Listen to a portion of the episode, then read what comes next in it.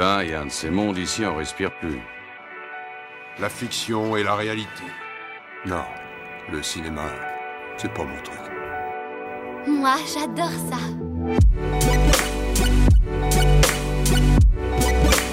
C'est vraiment un navet, ce film. Je trouve bon, moi, ce film.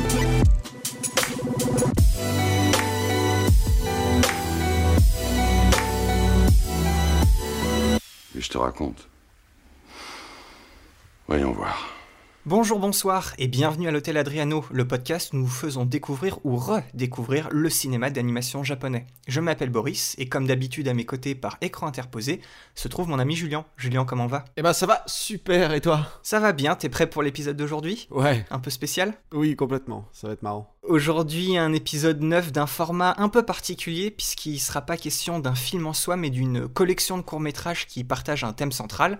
Euh, chaque court-métrage réalisé par euh, divers auteurs, dont c'est souvent la première réalisation.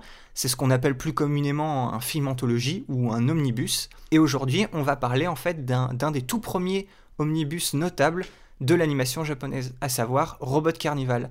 Sorti au Japon en VHS et diffusé à la télévision pour la première fois le 21 juillet 1987 et diffusé en France sur Arte, Arte toujours la meilleure chaîne, pour la première fois en France le 3 mars 1998, soit 11 ans après. On va pas faire de synopsis en particulier puisqu'on va traiter de chaque court métrage indépendamment. Donc du coup, Julien, avant qu'on commence, j'aimerais te poser une question. D'une, si tu avais déjà vu euh, justement Robot Carnival euh, avant, si tu le connaissais, mais en, général, qu'est-ce que c'est ton, rapport avec les, rassemblements de courts-métrages et les omnibus? Je vais t'aider avec ça, je vais te parler de, mon ressenti et de mon expérience, parce qu'en gros, moi, c'est quelque chose que je connaissais absolument pas. Quand on a travaillé sur la liste en fait des, podcasts, en fait, j'ai vu que, il y avait Animatrix que je connaissais de nom, mais en fait, je ne savais pas que c'était un rassemblement de courts métrages. Et en fait, à la fin de l'année dernière, ou on va dire dans le courant de l'année dernière, il y a eu deux trucs en fait qui m'ont beaucoup marqué et qui m'ont, on va dire, m'ont complètement fait changer d'avis sur le, justement ce médium de rassemblement de courts métrages. C'est euh, deux choses dont on parlera dans, enfin une chose dont on parlera dans le podcast sûr, c'est le l'anthologie qui est sortie en fin d'année dernière, les héros modestes du studio Ponok. Mais il y a aussi eu la superbe anthologie sur Netflix, Love, Death and Robots, que moi j'ai adoré. Et du coup, en fait, ce format anthologie, rassemblement de courts métrages, on va dire thématiques, j'ai trouvé ça, euh, on va dire, super intéressant. Et tu vois, le problème avec les courts métrages, c'est qu'il y en a vraiment dans, dans tous les sens et partout. Et cette idée justement de rassembler des styles différents autour d'une même thématique, d'une même histoire pour en faire un objet unique, je trouve ça en fait très intéressant et c'est en tout cas moi c'est ce qui m'a donné envie de les, de les rajouter au, podcast. Oui, moi je suis totalement d'accord avec toi. En termes de connaissances d'omnibus, euh, enfin au niveau de ma culture, je crois que ça va pas forcément très loin. Euh, effectivement, Animatrix, je l'ai vu parce que à une, à une époque dans ma vie, j'ai eu une grosse phase Matrix, donc je pouvais pas passer à côté. J'ai vu les héros modestes. euh, il me semble qu'il est sur Netflix. euh, Oui, il est sorti sur Netflix genre à la, à la rentrée début, début septembre, donc il doit toujours, il doit toujours y être. Voilà, c'est ça. Et euh, Love, Death and Robot, forcément, euh, dès l'annonce, euh, je, pouvais, je, je ne pouvais que regarder. Moi, j'ai j'ai un, j'ai un amour profond et grandissant envers ce format que sont les omnibus, parce que c'est, en un sens, une manière très rapide, facile d'accès d'essayer d'explorer des nouvelles choses en termes d'écriture, euh, de réalisation, de tout ça, d'animation aussi. Et, euh, et en fait, au final, je trouve que oui, c'est marrant de mettre plusieurs euh, courts-métrages autour d'un même thème, mais qui en termes, de, en termes de réalisation et tout ça n'ont rien à voir, dans le même coffret en fait, parce que ça permet de les mettre en relation les uns les autres en fait. On est vraiment sous un même thème et on a vraiment l'impression que ça ça va construire un univers avec des, éléments qui n'ont rien à voir. Ça fait un peu comme un cadavre exquis, en fait, en un sens. Et je trouve ça vraiment cool. Ça fait vraiment une œuvre qui est, euh, qui est vraiment très étrange de base. Un omnibus, c'est un truc qui se présente comme un truc super étrange. Et, euh, et du coup, ouais, moi, moi j'aimerais, j'aimerais, je, je trouve que là, en ce moment, on est vraiment, c'est un genre qui est sous-représenté. Donc, je suis, je suis super content de voir que Love, Death and Robots euh, bah, a été renouvelé pour une deuxième saison. Et, euh, et j'ai envie d'en voir plus, en fait. J'ai envie de voir plus de, de représentation de ça. Oui, je suis, je suis tout, je suis 100% d'accord avec ce que tu as dit. C'est exactement ça, cette idée de rendre, on va dire, différents styles visuels d'animation et de, et de narration, mais dans, voilà, dans, le, dans, le même, dans la même box, dans le même coffret, comme tu, comme tu l'as si justement très bien dit, et pour que ce soit beaucoup plus en fait euh, accessible et, agréable à regarder. Pour euh, l'éternel débat VF ou VO de cet épisode, en fait, il y, a, y a, les deux, mais il faut savoir, on vous le dira un peu plus tard, la, la version la plus accessible, en fait, c'est la version originale sous-titrée en anglais. Mais en fait, vu qu'il n'y a que euh, deux segments sur les neuf dont on va parler aujourd'hui, qui sont en fait euh, avec, euh, avec des paroles, honnêtement, le, le, débat VF ou VO, là, cette fois, il n'y avait pas vraiment raison, raison d'y aller. Maintenant, Julien, dis-moi ce que tu as pensé en, général de Robot Carnival et dis-moi surtout ton avis aussi par rapport à, la cohésion, on va dire, en général de, de ces différents courts-métrages. Alors, moi, en général, mon avis, il est plutôt mitigé là-dessus parce que je trouve que, en fait, les thèmes qui sont abordés sont des thèmes qui parfois sont pas forcément super intemporels et genre été très très ancrés, ou en tout cas la manière de les traiter est, est très ancrée dans les années 80.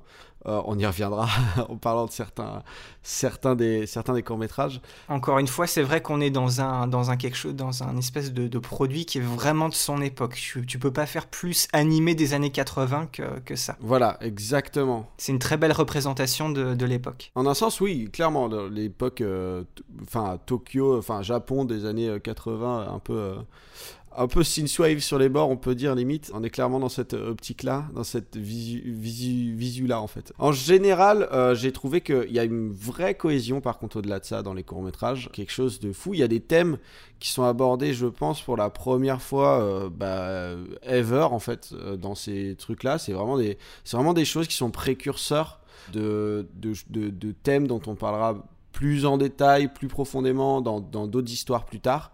Mais, euh, mais justement, c'est là où, où je, ne peux que saluer en fait le geste d'un omnibus parce que on sent la liberté que ça a donné en fait, en général. Et après, je voulais rajouter encore quelque chose. C'était, on sent, alors au niveau de la cohésion, c'est assez drôle parce que je sais pas s'ils ont parlé entre les, entre les différents courts métrages, mais il y a des choses récurrentes qui reviennent. On en parlera quand on, quand on se penchera un peu plus sur les, sur les, sur les courts métrages en eux-mêmes.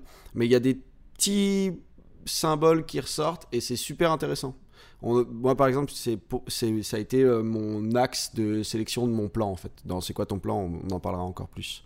D'accord. Et toi, Boris, alors, qu'est-ce que t'en as pensé? Moi, je suis un peu plus, on va dire, euh, enfin, surpris, non, mais à, la limite, j'ai, plus passé un, meilleur moment que toi. J'ai vraiment, j'ai vraiment beaucoup apprécié ce, ce, rassemblement, justement, de courts-métrages. Moi, tout ce qui est euh, science-fiction, déjà, c'est, mon, c'est mon grand dada, donc... Là, en fait, ayant comme toi adoré euh, Love, Death and Robots, bah, j'étais pas, j'étais pas du tout perdu. Et il y avait, il y a aussi un autre truc qui m'a marqué, c'est une espèce de, comment dire, c'est un rassemblement de courts métrages qui a une espèce de qualité un peu de, de livre d'images, euh, un peu mystérieux, méditatif, mais c'est, ouais, c'est ça, c'est cette idée, c'est ces rassemblements de petites histoires qui, au final, sont très accessibles. Il y avait rien, de trop soit de trop violent ou de trop, de trop bizarre. Je trouvais que c'était vraiment très accessible. Et je sais pas, moi, j'ai vraiment, en, tant justement, en tant que, que, rassemblement cohérent d'histoires de, et, de, et de thématiques, j'ai vraiment passé un, bon moment. Moi, j'ai beaucoup, j'ai beaucoup aimé. Euh, Robot Carnival, peut-être même un, tout petit peu plus que, que le, ce dont on parlera dans, dans l'épisode euh, prochain. prochain, exactement. Donc voilà, de toute façon, on va, on va, je vais rajouter un peu de, de mes pensées sur chaque court métrage quand on va quand on va en discuter. Très bien.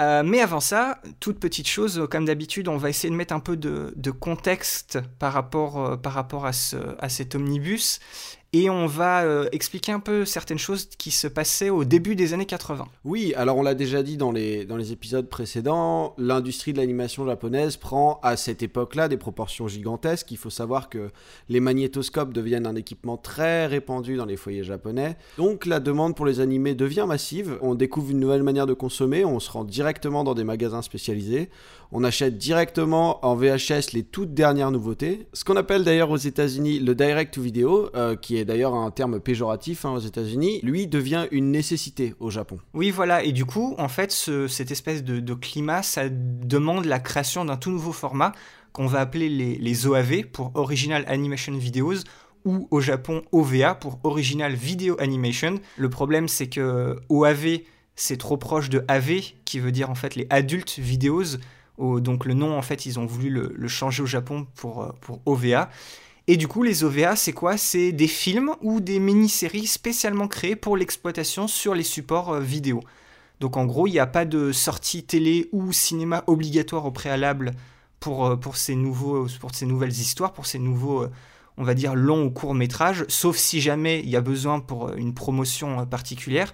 Et chaque épisode, si c'est une mini-série, sort indépendamment au format vidéo. On fait pas de, fait pas de compilation. Oui, et donc les OVA, ça euh, elles ont généralement un budget beaucoup plus élevé par épisode que, que, dans une série télévisée, par exemple. La qualité technique de l'animation dépasse généralement celle des séries télé. Oui, c'est vrai, et même parfois on peut dire que la, la qualité d'animation, elle est, elle est, presque égale à des, on va dire, à des films à grand, à grand budget. Oui, on le verra d'ailleurs en parlant de certains, certains courts-métrages. Ils ont aussi la réputation euh, d'avoir des intrigues et un développement de personnages plus détaillés. On constate euh, qu'il y a une plus grande liberté créative euh, qui est offerte aux scénaristes et aux réalisateurs. Il n'y a pas de durée conventionnelle fixe, hein, par exemple. Ils ont tout le temps qu'ils souhaitent pour, pour raconter leur histoire. Normalement, un épisode télé, euh, c'est de 22 à 26 minutes. Ils peuvent mieux travailler le fond, les personnages et leur développement. Par exemple, il n'y a pas de contenu filler pour euh, étirer l'intrigue. Oui, les, les, OVA, en fait, ça cible un public euh, assez spécifique et souvent très passionné et très investi. Ils sont pas, on va dire, autant limités par des restrictions de contenu ou la censure, on va dire, qu'il y a à la télévision. Donc, en gros, l'idée principale, c'est que il y a des maisons de production qui décident de créer une OVA en, on va dire, une ou deux parties. Ils payent des studios d'animation qui se chargent de, réaliser le projet, en fait. Qu'on peut d'ailleurs, euh, on peut d'ailleurs noter que c'est souvent basé sur des idées originales. Tout à fait. Et à ce moment-là, en fait, une fois c'est, cette OVA sortie, en gros, ils sortent le produit fini euh, directement en vidéo. Et si jamais les ventes sont au rendez-vous et que ça marche bien, et ben à ce moment-là, ils, ils commandent en fait euh, une série complète euh, si c'est financièrement réalisable. Et de toute façon, les studios TV, bah, ils payent la très grande majorité des coûts de production. Donc c'est pour ça que ça peut passer le cap de la, de la série TV. On, peut faire le point sur euh, la première OVA qui est sortie euh, en tant que telle. Elle s'appelle Dalos. Elle est composée de 4 épisodes et d'un spécial. Elle est sortie entre décembre 1983 et août 1984 et elle est réalisée par un certain Mamoru Oshii, dont vous vous souvenez euh, sûrement si vous avez écouté notre épisode 5 sur l'AMU. Le problème par contre, c'est que, on va dire, euh, à partir des années 90, il y a un truc, c'est qu'il y a l'économie japonaise qui est un peu en berne à ce moment-là, et on va dire le, le médium de l'OVA, on n'en a pratiquement plus besoin. Parce qu'à ce moment-là, les séries TV passent de 26 à 13 épisodes, ce qui est beaucoup plus économique. Et aussi, c'est à la même époque où, apparaît le câble et le satellite, et avec des chaînes qui ont, on va dire, beaucoup moins de restrictions et de censure que la télé nationale japonaise. Donc en gros, tout ce qui faisait le, charme euh, de l'OVA en tant que tel, bah, on n'en a plus vraiment besoin à cette époque-là. Donc c'est un format qui, a quasiment disparu à cette époque. Oui, et s'en suivent les années 2000 où on, constate un véritable renouveau et une nouvelle tendance. Euh, on voit l'apparition du format DVD qui devient roi euh, quasiment immédiatement et qui euh, laisse place à des séries télé complètes avec une animation retravaillée et en plus parfois je pense pas que ce soit tout le temps mais en tout cas la plupart du temps un épisode inédit uniquement dans les éditions DVD. Ce qui nous emmène maintenant à justement l'OVA dont on va parler aujourd'hui, Robot Carnival. Elle est sortie en VHS, en laserdisc et elle a été diffusée à la TV sur la chaîne japonaise Bandai au même moment le 21 juillet 1987. Aux États-Unis, il y a eu une sortie pareille en direct ou vidéo et cinéma très peu de temps après, en, en 1991. Et nous, en France, on l'a eu du coup en DVD fin 2006. Et comme je l'ai dit dans l'intro de l'épisode, elle a été diffusée pour la première fois sur Arte le 3 mars 1998. Euh, et, du coup, dans Robot Carnival, on constate une, valeur de production supérieure et un aspect un peu échantillon d'animé. Euh, on a un un point d'entrée populaire pour les nouveaux arrivants dans le milieu à l'époque.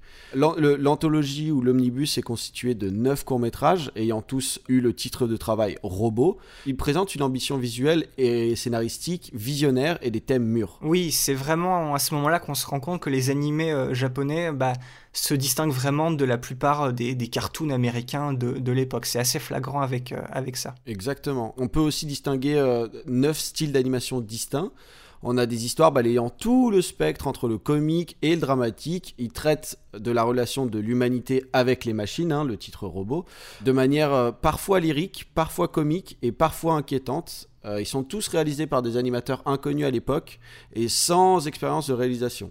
Mais quasiment tous ces réalisateurs seront impliqués dans des gros projets par la suite. hein. Certains vont d'ailleurs devenir des réalisateurs majeurs, on va en parler un peu plus tard. Et cerise sur le gâteau, il faut savoir que toutes les musiques originales présentes dans les courts-métrages ont été composées et arrangées par nul autre que le fameux Joe Hisaishi et aussi Isaku Fujita. Donc voilà la musique euh, aussi euh, super cool. Dis-moi Julien, où est-ce qu'on peut la trouver cette anthologie euh, Robot Carnival si on veut la regarder? Alors là, vous allez être content parce qu'elle est plutôt facile d'accès. Alors, toujours en DVD, vous pouvez la trouver en VF, en Blu-ray pour la VO sous-titrée anglais, et aussi, bon, là, forcément, là où vous trouvez vos films, hein, bande de brigands. Mais ça, c'est à savoir, c'est que vous n'aurez pas besoin de passer par ces voies-là, puisque c'est disponible sur YouTube, sur la playlist de la chaîne Midnight Pulp, en VO sous-titré anglais. Attention cependant, sur YouTube, l'ordre est un petit peu biaisé. L'opening et l'ending sont ensemble dans la même vidéo, donc essayez si possible de le regarder. Il me semble, moi pour moi, je considère que l'ordre n'est pas mis là par hasard, c'est super important. Donc essayez de vraiment vous regarder l'opening. Il y a un fondu à un moment, vous allez vite le voir en fait. hein, il y a un fondu. Ouais, un peu plus de la, de la moitié de, de, justement de cette vidéo, il y a un fondu au noir et comme je vous l'ai dit, en gros, le l'ending commence quand il y a après son au noir quand le- la machine en fait est bloquée Voilà, c'est ça. en, est en train de monter sur une dune. Donc au moment où vous voyez ça, vous faites une pause et après vous commencez les autres courts métrages. Voilà. Et d'ailleurs, n'ayez pas peur du fait que sur YouTube, ce- si justement c'est là où tout est complet et plutôt, en, je pense, en très bonne qualité, Oui. n'ayez pas peur de, de voir que c'est des sous-titres anglais. Il n'y a que deux courts-métrages qui ont, on va dire, des, des paroles. Et honnêtement, que ce soit Présence ou euh, le, le chap- le chapitre 3, A Tale of Two Robots, même si vous n'avez pas, on va dire, un, un niveau exceptionnel en anglais, visuellement, ça reste tellement intéressant et tellement bien foutu que vous comprendrez très bien ce qu'il en est. Donc n'ayez pas peur de regarder cette version en sous-titré anglais qui est entière et en très bonne qualité.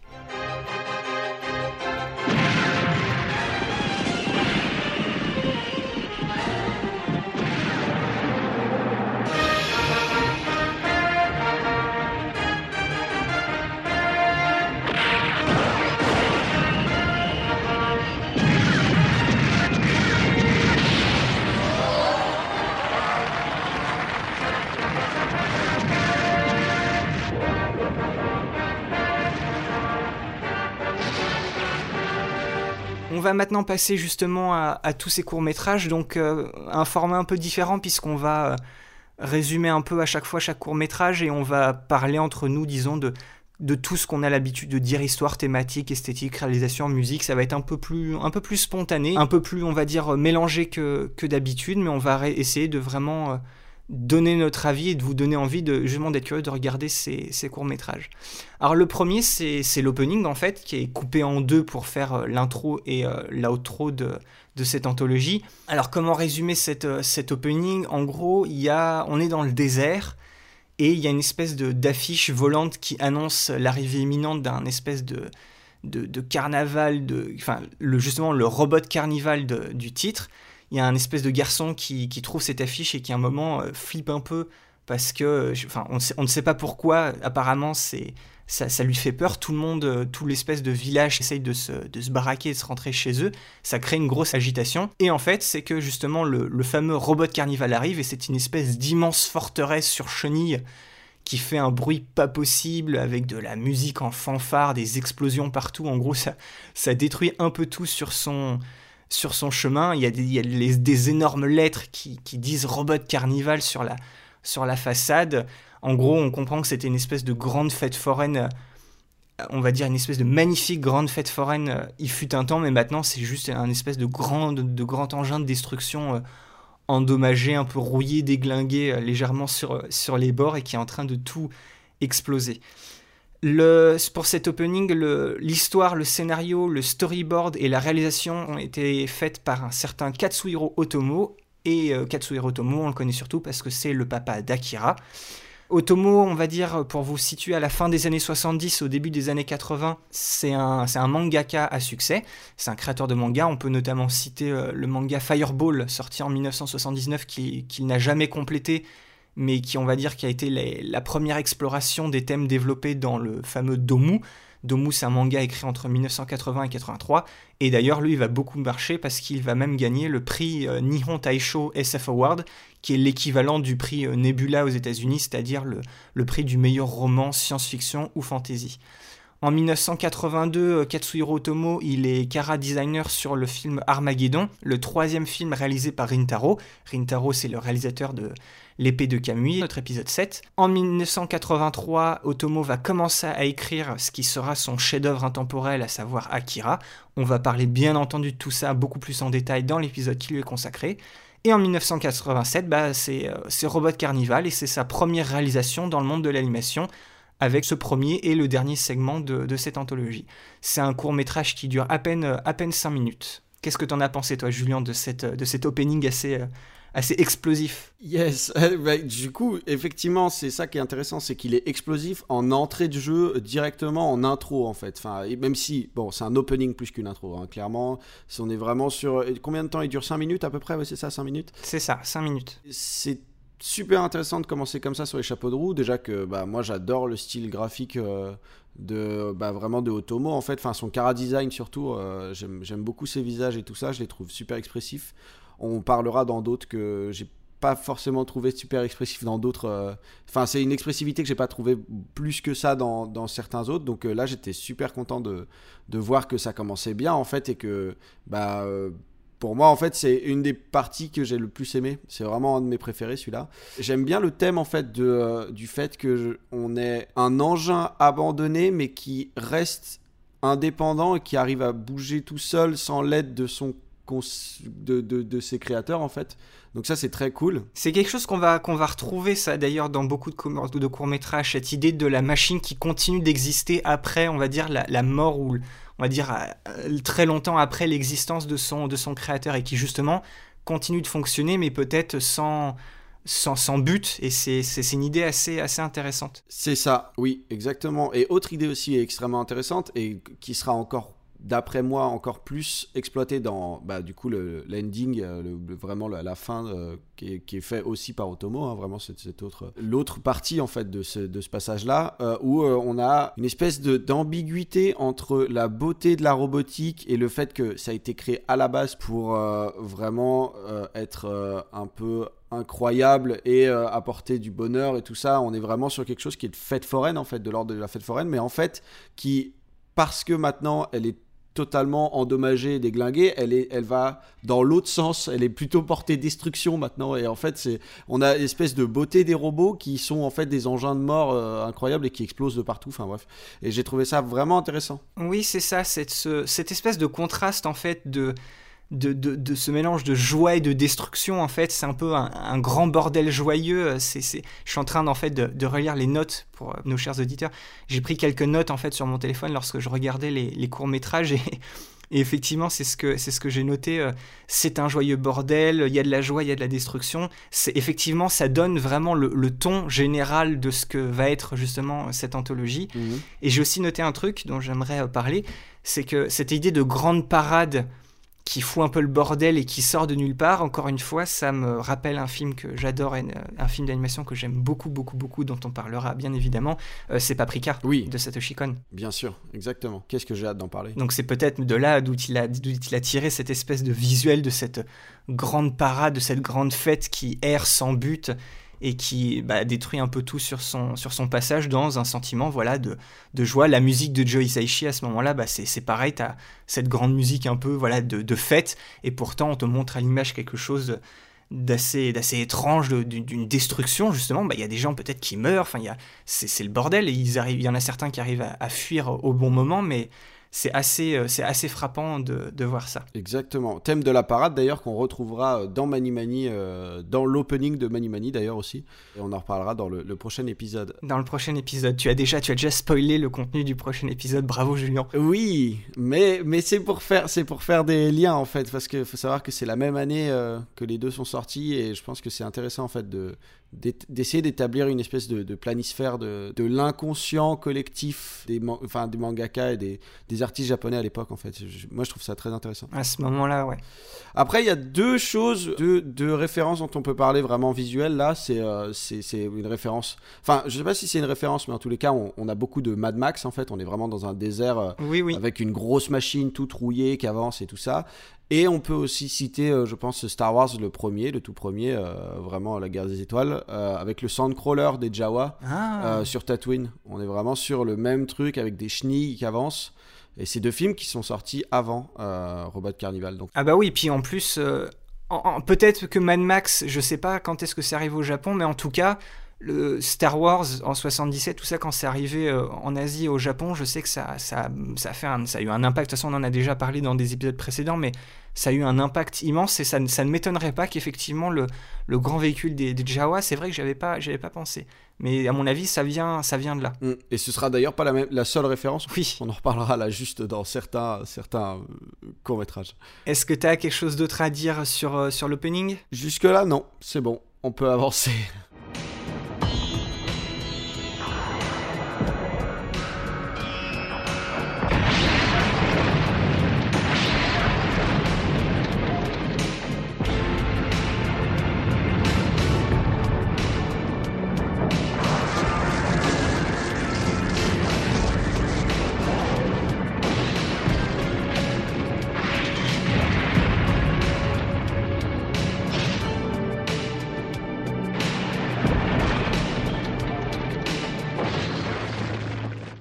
On va avancer. On va, je vais aussi vous parler du, deuxième court métrage qui s'appelle Franken's Gear.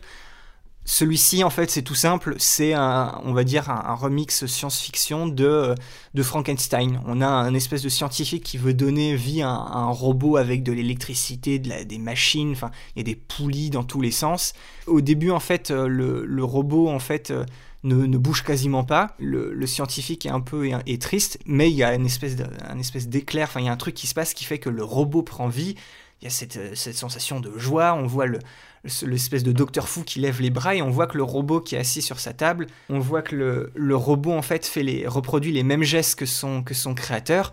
justement, le, docteur fou commence à sauter dans tous les sens, il est trop content, le robot fait à peu près les, mêmes choses, mais à un moment il glisse et se, et se casse la figure. Sauf que bien évidemment, le robot veut faire la même chose. Il se lève et il tombe et écrase son, son créateur euh, en le tuant sur le coup. C'est c'est assez, euh, c'est assez comique, c'est assez, c'est un humour assez particulier, mais c'est assez drôle. ce, ce, court métrage, le, le, scénario et le cara design et la réalisation, ça a été fait par euh, Koji Morimoto. Alors Koji Morimoto, au début des années 80, c'est un jeune animateur en fait qui travaille un peu partout dans des studios mais qui va très rapidement euh, quitter son premier job pour tout simplement partir en freelance. En 1984, il va cofonder avec trois autres personnes le studio 4 degrés Celsius alors comme ça, ce nom vous dit rien, mais c'est le studio qui est responsable de films comme Mind Game de Masaki Iwasa, que toi tu aimes beaucoup Julien. Oui, j'adore. Euh, le studio 4 degrés Celsius, il a aussi euh, produit euh, Mutafukaz en France chez nous, et beaucoup plus récemment, c'est celui qui est à l'origine des Enfants de la mer. Et en 1987, et eh ben encore une fois, Robot Carnival, ça va être l'occasion pour, pour Morimoto de être pour la première fois au on va dire, au, boulot de réalisateur. Et euh, on va le retrouver dans plein d'autres films omnibus euh, dans le futur, mais aussi en tant qu'animateur clé dans plein de grands films, comme notamment Akira ou encore des films de Miyazaki comme Kiki la petite sorcière. C'est un court métrage, euh, on va dire, un des plus courts aussi, il fait à peine 9 minutes. Qu'est-ce que tu en as pensé toi, Julien? Alors, j'ai beaucoup de questions. Euh, en fait, le truc étant que euh, malgré l'étonnante simplicité du récit, on est vraiment sur juste la scène où euh, tout est déjà en place, il a déjà les pièces et tout ça, et en fait c'est le moment où il donne vie au robot, donc c'est vraiment ça qui est le moment où le robot reçoit le jus et jusqu'à la mort en fait du scientifique. On va dire que en vrai il doit se passer vraiment 9 minutes réelles aussi, on est en temps réel en fait dans le, dans le court métrage, et malgré l'étonnante simplicité du récit, je suis réussi à passer à côté du propos. C'est-à-dire que je n'avais pas compris. En fait, j'avais compris le mimétisme, mais je l'avais déjà oublié au moment où, où, j'avais, j'avais pas fait le lien en fait entre la chute du scientifique. Au moment fatidique, justement, oui. Voilà, et je me suis, je pense, beaucoup trop concentré sur la terre qui porte sur son dos. Et là-dessus, j'aimerais bien connaître ton avis et j'aimerais bien connaître la lecture que tu en as eue parce que ça, ça m'intéresse en fait. C'est un film qui m'a intrigué plus que vraiment marqué parce que je n'ai pas saisi le sens du truc. Mais en fait, il y a plein de symboles où je me suis dit, mais pourquoi? Pourquoi il a fait ça? Alors, tu veux que je te dise Moi, l'histoire du mimétisme et tout ça, j'ai pigé parce que juste avant qu'il se fasse écraser, il y a justement un espèce de, de mini flashback où, le, on va dire le savant fou comprend que le robot va exactement faire la même chose que lui et vu qu'il vient de s'allonger par terre, le robot va s'allonger par terre. Donc j'ai dit ça y est, il y passe. Mhm. Donc ça j'ai pigé. Mais je dois t'avouer que comme toi, le tout début, enfin je crois que c'est même le premier plan ça. du court métrage, cette espèce de globe qui représente la Terre et justement, un des trois globes qu'il a sur une espèce de, une espèce de, semi-sphère carapace qu'il a sur son dos qui tombe et qui se brise en, en deux. Là aussi, je dois t'avouer que moi, personnellement, ce, symbolisme-là m'a aussi euh, passé au-dessus de la tête. Je n'ai pas vraiment très bien compris. En fait, moi, j'ai été beaucoup plus marqué dans ce cours par la. D'abord par l'aspect un peu comique, genre film muet, tu sais, film d'époque. Ouais, exactement. C'est très, c'est le storytelling visuel et tout ça, c'est très bien, c'est très bien foutu mais j'ai aussi été beaucoup, j'ai beaucoup aimé le, la qualité de l'animation, mm. le, les, les, détails, tu vois, les, décors, c'était c'était bien foutu. Il y a aussi un passage, euh, tu sais, euh, noir et blanc. Je voulais en parler, oui. Où, où c'est le noir et blanc, mais c'est en couleur, euh, on va dire inversée, où c'est les ombres qui sont en blanc. Comme si on était en négatif, oui. Et la lumière, voilà, en négatif, où c'est la lumière qui est en noir. Et au moment où ça arrive, en fait, cette espèce de cercle qui grandit, c'est ce que j'ai mis sur mes notes. Waouh, quoi, à ce moment-là, il, il ressort. Et, et aussi, je trouve que d'une certaine manière, peut-être même plus que l'intro, que c'est le, le court métrage qui donne le ton de l'anthologie, mais au niveau, on va dire, thématique, cette idée de la relation entre créateur et création. Oui. un peu plus, je pense, que, que l'opening. Oui, clairement. Et je trouve ça intéressant aussi qu'il l'ait mis ici au début, enfin dans les premiers en fait, euh, juste après l'opening justement, parce qu'on est vraiment sur, voilà, création du robot, on crée la machine, et la machine au final finit par nous tuer. Donc euh, c'est vraiment, euh, ouais voilà, effectivement, c'est une introduction, une deuxième introduction euh, thématique en fait. Donc je trouve ça intéressant. Et effectivement, au niveau de l'animation, j'ai constaté aussi comme toi une espèce de plus, et je suppose que c'est parce qu'il y a plus d'intervalles. Les intervalles, c'est, on a par exemple des pauses clés, donc les pauses de, narration en fait, on pourrait avoir juste celle-là pour raconter une histoire, parce que c'est celles qui tiennent le sens.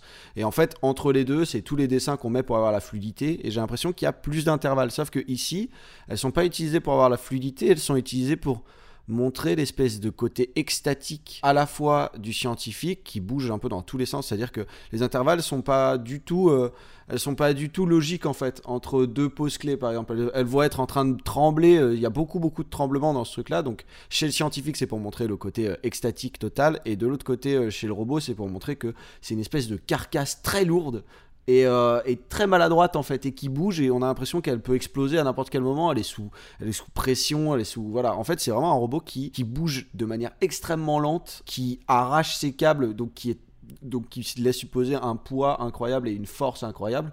Euh, elle arrache vraiment euh, ses câbles et elle se même si elle perd des morceaux c'est pas grave. On sent que c'est vraiment le, le côté ça c'est le côté Frankenstein du coup très très maladroit tout ça euh, et, en fait, c'est une créature qui, enfin, parce que limite là, on peut parler de créature, on est sur quelque chose qui fait véritablement peur en fait. Au fur et à mesure qu'elle se lève, elle se dresse, elle fait facilement au moins quasiment deux fois la taille du, scientifique. Oui, c'est ça. Et en plus, euh, par ce mimétisme où tu vois, voilà, il, il, écarte les bras, la machine écarte les bras aussi, tu as un petit côté enfantin, mais tu as aussi, voilà, cette idée, ah oui, mais justement, quand elle se, quand elle se met debout, justement, que tu vois l'espèce de, de fumée euh, sous ses pieds, en fait, le poids que ça commence à arriver, tu dis oui, ok, c'est un, un, gamin, mais ça se trouve, c'est un gamin qui fait une tonne et demie, donc il, il, faut, faire, euh, il faut faire absolument, absolument gaffe parce que ça peut, ça peut poser certains, certains problèmes. C'est ça. D'ailleurs, quand euh, le robot écarte les bras à son tour, il casse les deux murs, quoi. Oui, oui, voilà, c'est ça. Il faut.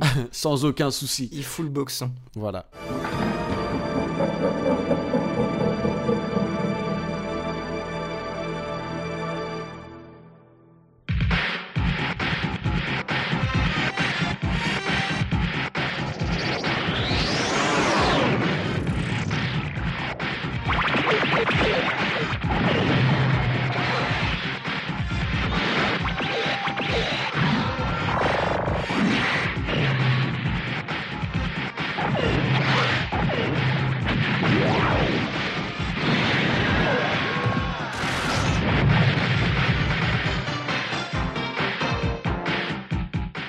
Te laisse, euh, à moins que tu aies quelque chose d'autre à rajouter, mais je te laisse nous parler du troisième court métrage. Ouais, bien sûr, avec plaisir. Alors le troisième court métrage s'appelle Deprive, qui, euh, qui raconte l'histoire de... On commence sur une, invasion extraterrestre, vraiment de gros robots un peu guerriers qui arrivent et qui foutent... Euh, qui, qui, qui vraiment mettre, mettre la ville à, à, feu et à sang limite, et qui kidnappent des gens, dont une jeune fille qui, qui, était, enfin, qui était en compagnie, on va dire, d'un robot. On suppose que c'est une relation amoureuse. Elle lui laisse son médaillon avant de se faire enlever. Et donc, cet androïde se met en quête d'aller chercher cette fille. Donc, on est vraiment euh, là, euh, clairement, c'est juste. Euh, la fille se fait enlever et le héros doit aller sauver la fille des mains du méchant. Donc on le voit traverser, traverser les terres, aller dans l'antre du méchant, tomber sur deux énormes robots. Donc on voit un énorme combat entre, entre, les, entre les robots et, et, cet androïde en fait. Et en fait on voit que cet androïde a la Alors, je sais pas si je me trompe pas, c'est mon ressenti. il moi, je l'appelle l'Android Garou. il a la capacité, en fait, de changer. Mais sauf que c'est à volonté. Hein. C'est pas forcément euh, en fonction de la pleine lune ou d'une circonstance extérieure. Mais il a la capacité de passer entre. de, switcher entre corps d'Android et corps d'humain. Il garde ses capacités euh, euh, assez incroyables de combat, en tout cas. Euh, et, on voit que en fait, euh, une fois qu'il est capturé, d'ailleurs on le voit en tant qu'humain, donc traversé, on le reconnaît toujours grâce à son médaillon. Et euh, on le voit traverser les terres, on le voit arriver dans l'antre, et au moment où il se bat, on, le voit se retransformer en androïde, mais seulement un androïde nouveau, plus fort, un androïde vraiment qu'on pourrait être qualifié de combat en fait, en un sens. Et donc il vainc le méchant, il vainc les deux énormes robots, on va les appeler les sbires, les hommes de main. Euh, et, il sauve la fille, et la fille ne le reconnaît pas tout de suite, mais le reconnaît grâce au médaillon à la fin. Le scénario, le car design et la réalisation de ce court métrage ont été faits par Hidetoshi Omori. Au début des années 80, c'était un animateur sur des séries TV comme Cobra et Lamu. Robot Carnival en 1987, c'est sa première réalisation. Il n'aura pas de carrière en tant que réal, mais il sera animateur sur des films euh, Gundam, Chevalier du Zodiac et plus récemment, en 2013-2014, il est animateur clé sur 5 épisodes de Kill la Kill, que je recommande en termes de qualité d'animation, c'est incroyable.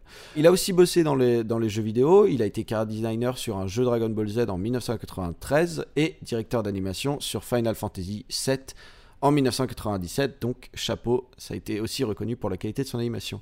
C'est un court métrage aussi relativement court qui dure 7 minutes. Qu'en as-tu pensé, Boris? On va commencer par toi. Je vais, je vais tout simplement te lire la première ligne que j'ai mis dans mes notes. J'ai tout simplement mis animé, space opéra, robot, action, 1980.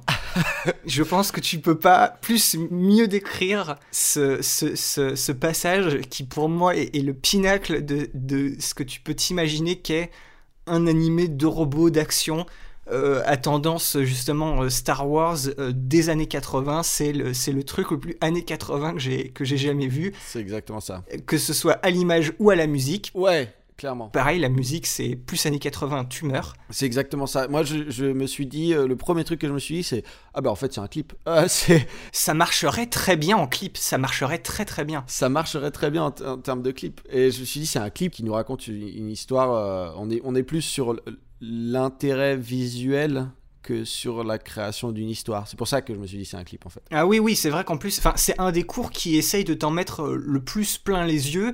Euh, c'est super dynamique je trouve. les, combats, tout ça sont, vraiment bien foutus. Le, design du robot principal, on va dire, une fois qu'il est changé, comme tu dis qu'il est en Android de combat. super classe, super classe. Euh, je le trouve super cool. C'est un espèce de mélange tu me diras, je pense que tu vas voir ce que je veux dire, entre le, un Terminator et le robot, enfin la, tenue de Crisis. Oui, bien sûr, exactement. Exactement. Où tu fais ressortir les, muscles, en fait. T'as les yeux rouges du Terminator, mais c'est super. Enfin, visuellement, c'est vrai que ça, ça, en met, ça, en met plein, ça en met plein les yeux. L'histoire en elle-même, comme tu le dis, euh, un extraterrestre qui capture une gamine. Moi, j'ai pas vu une relation amoureuse plus que ça, mais plus à la limite une figure. Euh, une figure paternelle, tu vois, une figure de, protection. Ouais, clairement. Mais cette idée du... je pense que tu vas, en, tu vas en parler parce que je sais que tu nous en parleras plus tard dans ton plan.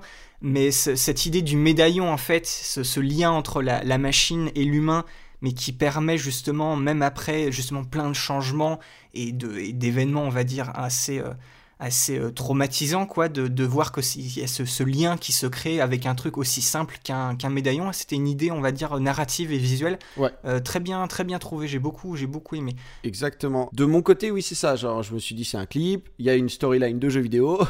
Parce que là on n'est pas plus loin qu'un Mario hein, en termes d'événements quoi. Du coup je me suis dit ok c'est cool c'est génial. Mais c'est surtout une question d'esthétique en fait. On est vraiment dans euh, on est vraiment dans l'esthétique et d'ailleurs ça m'étonne pas forcément euh, qu'il ait pas eu de carrière en tant que réal derrière parce que je pense que son but c'était surtout d'essayer d'explorer euh, le mouvement, d'essayer d'explorer euh, les formes, tout ça et voilà, même pas forcément créer un univers mais juste faire quelque chose de, de joli, je pense. C'était vraiment son but euh, premier. Mais en fait, il y a quand même des choses qui transparaissent, dont le médaillon, mais j'en parlerai du coup dans mon C'est quoi ton plan? Parce que je trouve qu'il y a quelque chose d'extrêmement intéressant qui s'est fait là-dessus et qu'on retrouve pas uniquement dans ce court métrage. Donc euh, voilà. Ouais, puis de toute façon, tu vois, c'est ça, il y, a des, il, y y a des animateurs qui ne sont pas vraiment faits pour être réalisateurs. Réalisateur, c'est aussi avoir une, une compréhension et on va dire une habilité... Euh, à créer des scénarios et des histoires. Et lui, comme tu le dis, voilà, il est plus intéressé dans, dans le mouvement et dans le, et dans le visuel. Et à mon avis, justement, au vu de sa carrière, quand il n'y a pas, c'est pas n'importe qui qui peut débarquer justement sur un, un jeu aussi euh, connu et renommé que Final Fantasy VII. Mmh, exactement. Donc euh, voilà, tu vois, au pire, euh, voilà, il y en a sûrement qui sont beaucoup plus passionnés par cette idée de, de la création du mouvement et de l'animation pure et dure que le fait de raconter des histoires. C'est ça. En tant que tel. C'est ça. Je te laisse le, le prochain, le prochain euh, court métrage qui on va dire, le, le c'est le plus long. Oui. Et c'est, le, je pense, le plus thématiquement intéressant. Mais ça, tu vas, tu vas nous en reparler.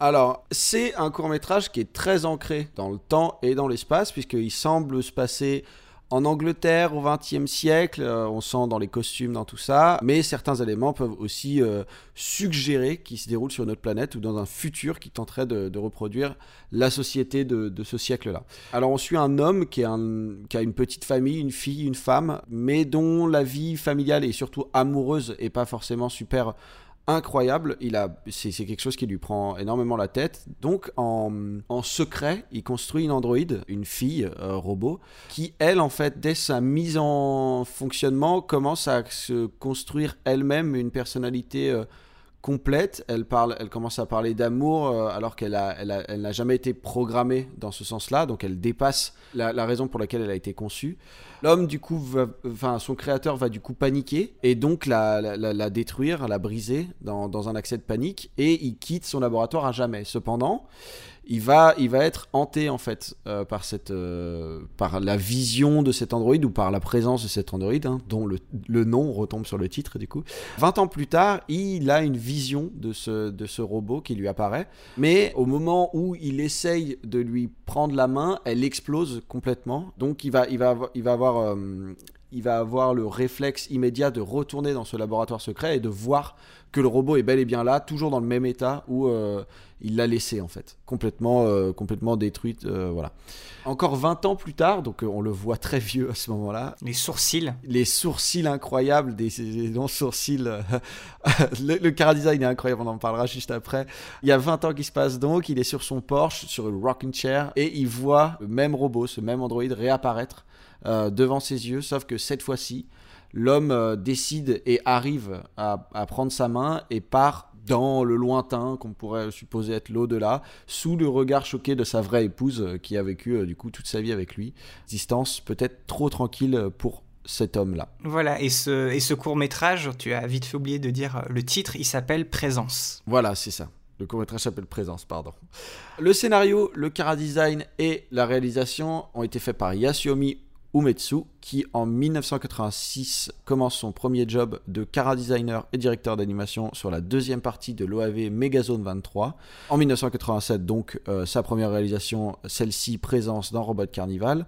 Dans le futur, il sera cara designer ou directeur d'animation sur beaucoup de films dérivés ou d'OVA. En 1996, il est animateur sur le film Lupin 3 Dead or Alive. Le, film, euh, le court-métrage présence, ce, court-métrage-là, fait 20 minutes, c'est le plus long euh, de Je pense que je vais te laisser en parler et puis je me grefferai sur ton avis, euh, Boris. D'accord. Alors, comme, je, te le disais lorsque je t'ai passé le, bâton, les, thèmes qui sont soulevés dans ce court métrage, pour moi, c'est euh, les, plus, complexes. En gros, c'est un court métrage qui est, très, profond, qui est très calme. Alors, je vais commencer, je suis en train de, regarder ce que j'ai mis sur mes notes.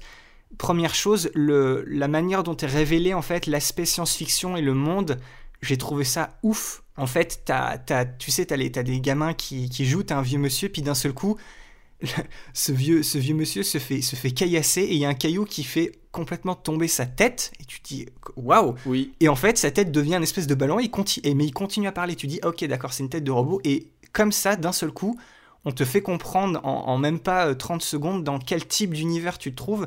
Et j'ai trouvé que justement ce, cette révélation est vachement, a été, est vachement bien faite. Et, en général, le contraste science-fiction et, 19e victorien, qui est pas justement traité comme d'habitude avec du, steampunk. C'est ça. Euh, j'ai trouvé que c'était super super cool. Du coup, oui, euh, thème, thème profond, thème complexe, euh, on y voit beaucoup de choses, notamment les idées de, possession, aussi de, de regret c'est quelque chose. Il y, a aussi cette idée, en gros, euh, bien avant euh, Ghost in the Shell, en fait, euh, c'est la première fois dans, les animés qu'il est question, en fait, de cette idée d'une conscience artificielle d'un dans un, d'un robot. Donc, en ghost c'est ça, c'est Ghost in the Shell. Donc, forcément, la, seule grande référence qu'on peut y voir, et ça montre à quel point ça a été un film plus qu'influent, bah, c'est Blade Runner, parce qu'il n'y avait eu que Blade Runner qui, à cette époque-là, avait cette idée justement de, de cette frontière ténue entre le robot et l'humain, qu'est-ce qui fait qu'on est un robot, qu'est-ce qui fait qu'on est un humain, c'est est-ce que ça passe par les sentiments. Euh, dans le court métrage, on retrouve des questions de tout ce qui est libre arbitre, euh, les questions de l'existence, comme tu l'as dit, le, désir en fait d'expérimenter l'amour. Et euh, ça, ça c'est un court métrage qui démontre d'une certaine manière le, le fait que tout ce que crée l'homme arrive à un moment donné dans cet univers a une, euh, a une conscience ou une, va dire, une présence physique euh, oui, réelle. Clairement. Moi, il y a le côté aussi. l'alliance entre il y a quelque chose de mystique qui se crée en fait déjà on a, on a ce premier truc on, a, on, a, ce thème de la création qui surpasse son but initial et donc la réaction de l'homme est immédiatement de le débrancher mais ici, ça va encore plus loin tout de suite, c'est-à-dire qu'on est déjà sur les premiers jets d'un tel thème, qu'on reverra d'ailleurs euh, qui va être énormément réutilisé plus tard, c'est-à-dire voilà, la machine qui commence à, voilà, à, dépasser vraiment et à prendre, je sais plus comment ça s'appelle, il y a un nom dans les lois de la robotique par Asimov, il y a un nom là-dedans euh, qui, qui, dit euh, quand la, machine dépasse et commence à acquérir sa propre conscience et dépasse son propre, la, raison pour laquelle elle, elle a été construite. Et donc du coup, à ce moment-là, elle devient l'ennemi immédiatement de l'homme puisque l'homme n'a plus le contrôle sur la machine, va la débrancher. Mais donc ça, c'est un thème qui est extrêmement intéressant déjà, qui est exploité ici pour, euh, pour une des premières fois. Mais en plus de ça, ça va encore plus loin, c'est-à-dire qu'on va mettre une couche mystique en plus de ça, c'est que genre ça y est, on a maintenant qu'elle a été créée, elle va, elle va continuer d'exister dans, du moins dans la, dans la, dans la conscience de, de, de, cet homme-là en fait. Maintenant qu'il l'a créée, il peut plus la détruire en fait. Genre et ça c'est assez dingue euh, et elle va le hanter en fait. Et euh, donc est-ce que est-ce que c'est le poids de est-ce que c'est le poids de, de sa culpabilité? Est-ce qu'en fait il y a vraiment une présence qui le hante vraiment et qui est indépendante de sa volonté? On sait pas, mais c'est extrêmement intéressant d'être parti dans cette direction-là, je trouve. C'est ça. Là, justement, la fin, en fait, qui est d'une certaine manière assez ouverte, je l'ai trouvée très, très poétique et assez évocatrice, en fait, justement, de cette idée que de, de, de, regret, en fait, on ne sait pas, on la rejoint, comme tu l'as dit, peut-être que c'est dans la mort, peut-être que ça, même cette deuxième fois où il, où il, lui tend la main et elle, elle la prend, est-ce que c'est aussi dans sa tête? Après, justement, l'homme disparaît, mais c'est une fin qui est assez intéressante. Il y a aussi quelque chose que j'ai beaucoup, enfin, qui est assez intéressant dans ce, dans ce court métrage et que j'ai pas mal aimé. En fait, c'est le, le premier segment d'ailleurs à avoir des, dialogues. dans, dans l'autologie, mais bon, c'est toujours des personnages, on, on les voit pas en fait parler directement, c'est soit de la voix off ou des, ou des personnages, on va dire, qui sont légèrement cachés, mais même s'il y a pas mal de dialogues, en fait, on comprend très bien ce qui se passe, il y a un très bon euh, storytelling visuel de, de l'histoire, et même, même, tu vois, même sans dialogue, on aurait pu tout à fait euh, bien comprendre de quoi, de quoi il s'agit. Exactement. Et aussi, j'ai remarqué un truc, et ça, je, je pense, enfin, j'espère que tu l'as vu, on retrouve les fameuses, euh, maintenant, ce que je vais appeler les, les flaques d'eau à la Hoshi, Mhm, ouais. où euh, tu sais, tu as des plans dessus sur cette flaque d'eau, mais enfin, c'est un point de vue très spécifique où on, on a l'impression qu'on est à l'intérieur de cette flaque d'eau, ce reflet qui est presque plus réaliste que la, la flaque et on va dire l'environnement qui est autour, qui arrive à, à deux trois endroits dans le dans, dans le court métrage. Ça m'a Ouais. ça m'a fait tilter. J'ai j'ai bien j'ai bien aimé. Mhm, Clairement, ouais, ça m'a ça m'a parlé aussi ce, ce truc-là. Et je pense que j'ai pendant que tu parlais de tout ça, j'ai pensé à, à quelque chose d'intéressant aussi pour pour pouvoir, euh, sauf si tu as quelque chose à rajouter, mais peut-être pour pouvoir clore. euh, Personnellement, non, c'est bon. Toi, si tu veux conclure justement. D'accord. Mais c'était juste, je pense que la la une des morales qu'on peut tirer de ce truc-là, c'est que la présence robotique mène à l'absence de l'homme. Hmm. C'est un peu ce que j'en tire. C'est marrant parce que plus j'en parle, plus je finis par l'apprécier. Euh, Ah non, mais c'est clairement. Je pense que comme comme comme je l'ai dit, c'était. Je pense que thématiquement, c'est celui qui est le plus intéressant et le plus et le plus recherché. ouais. C'est, c'est- il, il est très, c'est, c'est très calme. C'est, enfin, entre guillemets terre à terre. Je sais pas si c'est le bon, le bon mot, mais c'est vraiment une histoire très simple, mais très, très évocatrice en fait, et, tr- et très bien réalisée. Donc en fait, ça a d'autant plus euh, d'impact. Oui, exactement, exactement.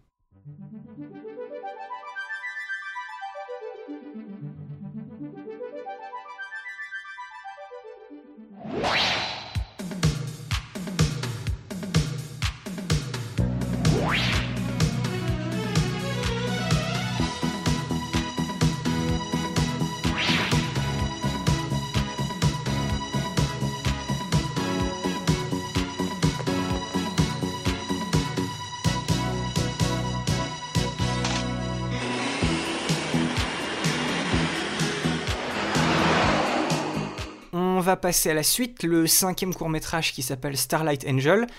Alors ça, c'est une histoire un peu, un peu, c'est un, peu, le, c'est un peu le bazar en fait. C'est, c'est une histoire qui appartient au genre du, shojo, donc les mangas, on va dire un peu romantiques pour, euh, pour jeunes adolescentes. On suit un groupe en fait de, de deux amis qui sont dans un espèce de parc d'attractions qui est dédié à des robots. Pour une raison euh, qui sort de nulle part, il se trouve que une des deux amies rejoint un, un- un jeune homme un peu plus âgé qui était en fait le petit copain de l'autre fille, donc il y a un espèce de triangle amoureux qui se crée euh, et qui crée un drama, un, un drama pas possible. Et justement, cette fille qui se sent, qui se sent euh, trahie va se réfugier en fait en larmes dans une espèce d'attraction qui est en fait une cré... qui fait des, des créations de réalité virtuelle par rapport à, on va dire, à son état, à son état moral d'une certaine manière, au début, elle est assez contente, donc elle se met en fait à, voler au-dessus du parc d'attractions et elle commence à créer plein de petits euh, robots dans tous les sens. D'ailleurs, parmi ces deux petits robots, il y a un clin d'œil au maître du temps, puisqu'on retrouve les robots Yulia et Jad, ces espèces de deux petites boules patates jaunes et violettes qui passent pendant même pas 4 frames, mais ça m'a ça m'a fait tilter aussi. Et euh, au début, justement, cette espèce de, de jeu de vol, c'est quelque chose de très, de très amusant, mais à un moment, les émotions justement de la, de la jeune fille euh, refont surface, les émotions négatives, et il y a un espèce de d'immense robot géant euh, et armé qui, qui arrive et qui essaye justement de la détruire. Et il y a en fait un, un robot. Alors au début, on ne voit qu'un robot qui en fait était, on va dire, un animateur dans le, dans le parc qui se met à, à vouloir la, la sauver. La fille au début ne veut pas, elle, ça lui fait peur et tout. Finalement, après une bataille, pareil, un peu assez épique sur fond de musique 13 années 80, il va, il va la sauver et il se trouve qu'en fait, sous ce, sous ce robot qui arrive justement à la faire sortir de ces, de ces idées noires et de cette, euh, de cette un peu de, ce, de cette expérience en réalité augmentée un peu horrifique, arrive à la faire revenir sur Terre et à la, on va dire à la re-rendre heureuse. Et en fait, il y a un espèce de mini twist, c'est qu'à tout à la fin du, du court métrage, on voit les deux filles en fait attendre à la sortie très tard. Genre, il est, je crois qu'il on voit une montre, il est 11 heures passées euh, à la sortie du parc d'attractions. Et il y a le robot qui sort et en fait, et on se rend compte que bah, c'était un type tout à fait euh, normal. Et euh, on, on suppute qu'il y a une, une future relation, on va dire, amoureuse qui, qui a justement été, été créée. Donc c'est c'est une autre, on va dire, un autre court métrage qui parle d'une relation amoureuse, mais c'est beaucoup plus, ah, c'est beaucoup plus mignon, quoi. C'est différent. C'est un scénario, un character design, une réalisation par Hiroyuki Kitazune. Lui, c'est un mangaka, un illustrateur et un animateur. Donc, pareil, comme pratiquement tout le monde, en 1987, Robot Carnival, c'est sa première réalisation. Mais il est surtout connu pour son boulot de, directeur d'animation et de cara designer sur les séries Gundam qui ont été faites au milieu des années 80. Starlight Angel, c'est un court métrage qui fait 9 minutes, donc pareil, très court. Et, euh, voilà, donc une, autre histoire d'amour beaucoup plus mignonne, mais qui a un espèce de petit air de déjà vu, Julien. oui, déjà vu parce que je suppose que tu, tu, me, tu me lances un peu sur, voilà, c'est ça, sur, sur l'aspiration euh, de, d'une musique que vous avez probablement tous entendu, je pense, par, surtout le clip, en fait, son clip, clip d'une chanson de AA, Take On Me. Take On Me. Take On Me. Et, euh, et tu m'as dit que toi, tu avais trouvé d'ailleurs euh, le, le lien entre les deux. Moi, pas forcément, mais Bon, tu m'as dit en même temps qu'il était un peu capillotracté, mais. Euh, oui, en fait, oui. On va dire que esthétiquement, j'ai eu la curiosité quand même d'aller regarder pourquoi, justement, en plus, dans le, dans le titre de là où vous allez pouvoir trouver ce, court-métrage, il y avait marqué en grand que c'était inspiré de ce clip. Et je dis, ah bah tiens, je suis curieux, je vais aller voir. Esthétiquement, ça n'a rien à voir. Oui, c'est ça, déjà. Parce que l'esthétique de, de Take On Me, c'est c'est un espèce de, de, délire où une fille rentre dans un journal papier, cette, cette esthétique de, de gris phoné et rotoscopé, vivant, pas vivant. C'est ça. C'est un peu bizarre. Mais en fait, l'histoire, on va dire, euh, au cœur de, des deux courts-métrages, c'est un peu la même. C'est un type qui appartient, on va dire, à un univers différent, un univers spécifique. Dans, dans le clip de AA, c'est le musicien, en fait, qui est dans cette BD, qui joue un peu le, bad boy. Et euh, dans le, dans le court métrage, c'est ce robot qui travaille, on pense que c'est un robot, mais en fait c'est un humain, mais qui travaille dans ce, dans ce parc d'attractions un peu spécial. Et les deux, en fait, vont euh, réussir à, rassurer la, la, personnage principale et la sauver, et à créer une relation, en fait, avec les deux. Donc c'est une inspiration, on, va dire, qui maintenant en fait, en connaissance de cause, on comprend, mais c'est pas, on va dire, direct, direct. D'accord. Ok. Pour moi, c'est bien. Ok. C'est bien plus euh, logique maintenant ça marche. Oui, voilà, mais, mais ça va pas, ça va pas, ça va pas plus loin. Le, le, fait est que en fait ça rend, je pense que même peut-être que dans la structure narrative aussi, c'est ce qui rend aussi le, la, on va dire euh, l'apparence un peu un peu confuse, on va dire au début du du, court métrage en lui-même. Enfin, il y a plein de choses qui se passent justement cette histoire de réalité virtuelle, de robots. On comprend pas tout ce qui se passe, mais en fait, en faisant lien avec euh, l'histoire du clip de Take On Me et du coup, après coup, et avoir vu euh, ce qui se passe dans le court métrage, en fait, pratiquement tout fait, on va dire, euh, d'une certaine manière avec du recul, c'est assez, logique, ça fait sens, mais sur le moment, c'est assez, c'est assez déstabilisant. D'accord. Il y a certaines choses, il y a, certaines choses, euh, des petits clins d'œil en plus de, en plus de Yula et Jade que moi je connaissais pas avant. En fait, je connaissais pas ces personnages, mais effectivement, je suis retourné euh, voir euh, dans le dans le court métrage. Effectivement, il passe bien pendant très très peu d'images, il passe assez rapidement. Il y a d'autres personnages plus connus, je pense cette fois-ci, qu'on peut apercevoir et on les aperçoit bien. Ils sont à l'avant-plan sur un sur un plan en fait par rapport aux personnages principaux. On peut apercevoir des, des personnages qui font fortement pensé à Tetsuo et Akira, hein, de, Akira forcément.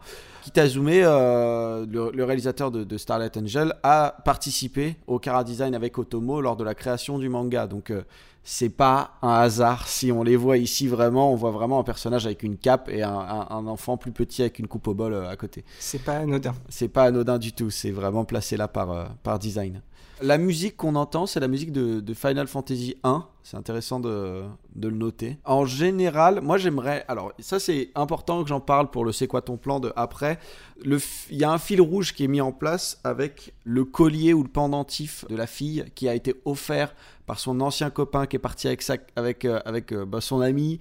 Et du coup, bah, c'est pour ça qu'elle s'en va, mais elle laisse le pendentif euh, dans les mains du robot un peu par mégarde. Le robot la suit et du coup, c'est comme ça qu'il arrive à la sauver dans l'attraction virtuelle. Donc ça c'est aussi extrêmement intéressant puisque le pendentif va avoir une charge dont je parlerai dans le C'est quoi ton plan.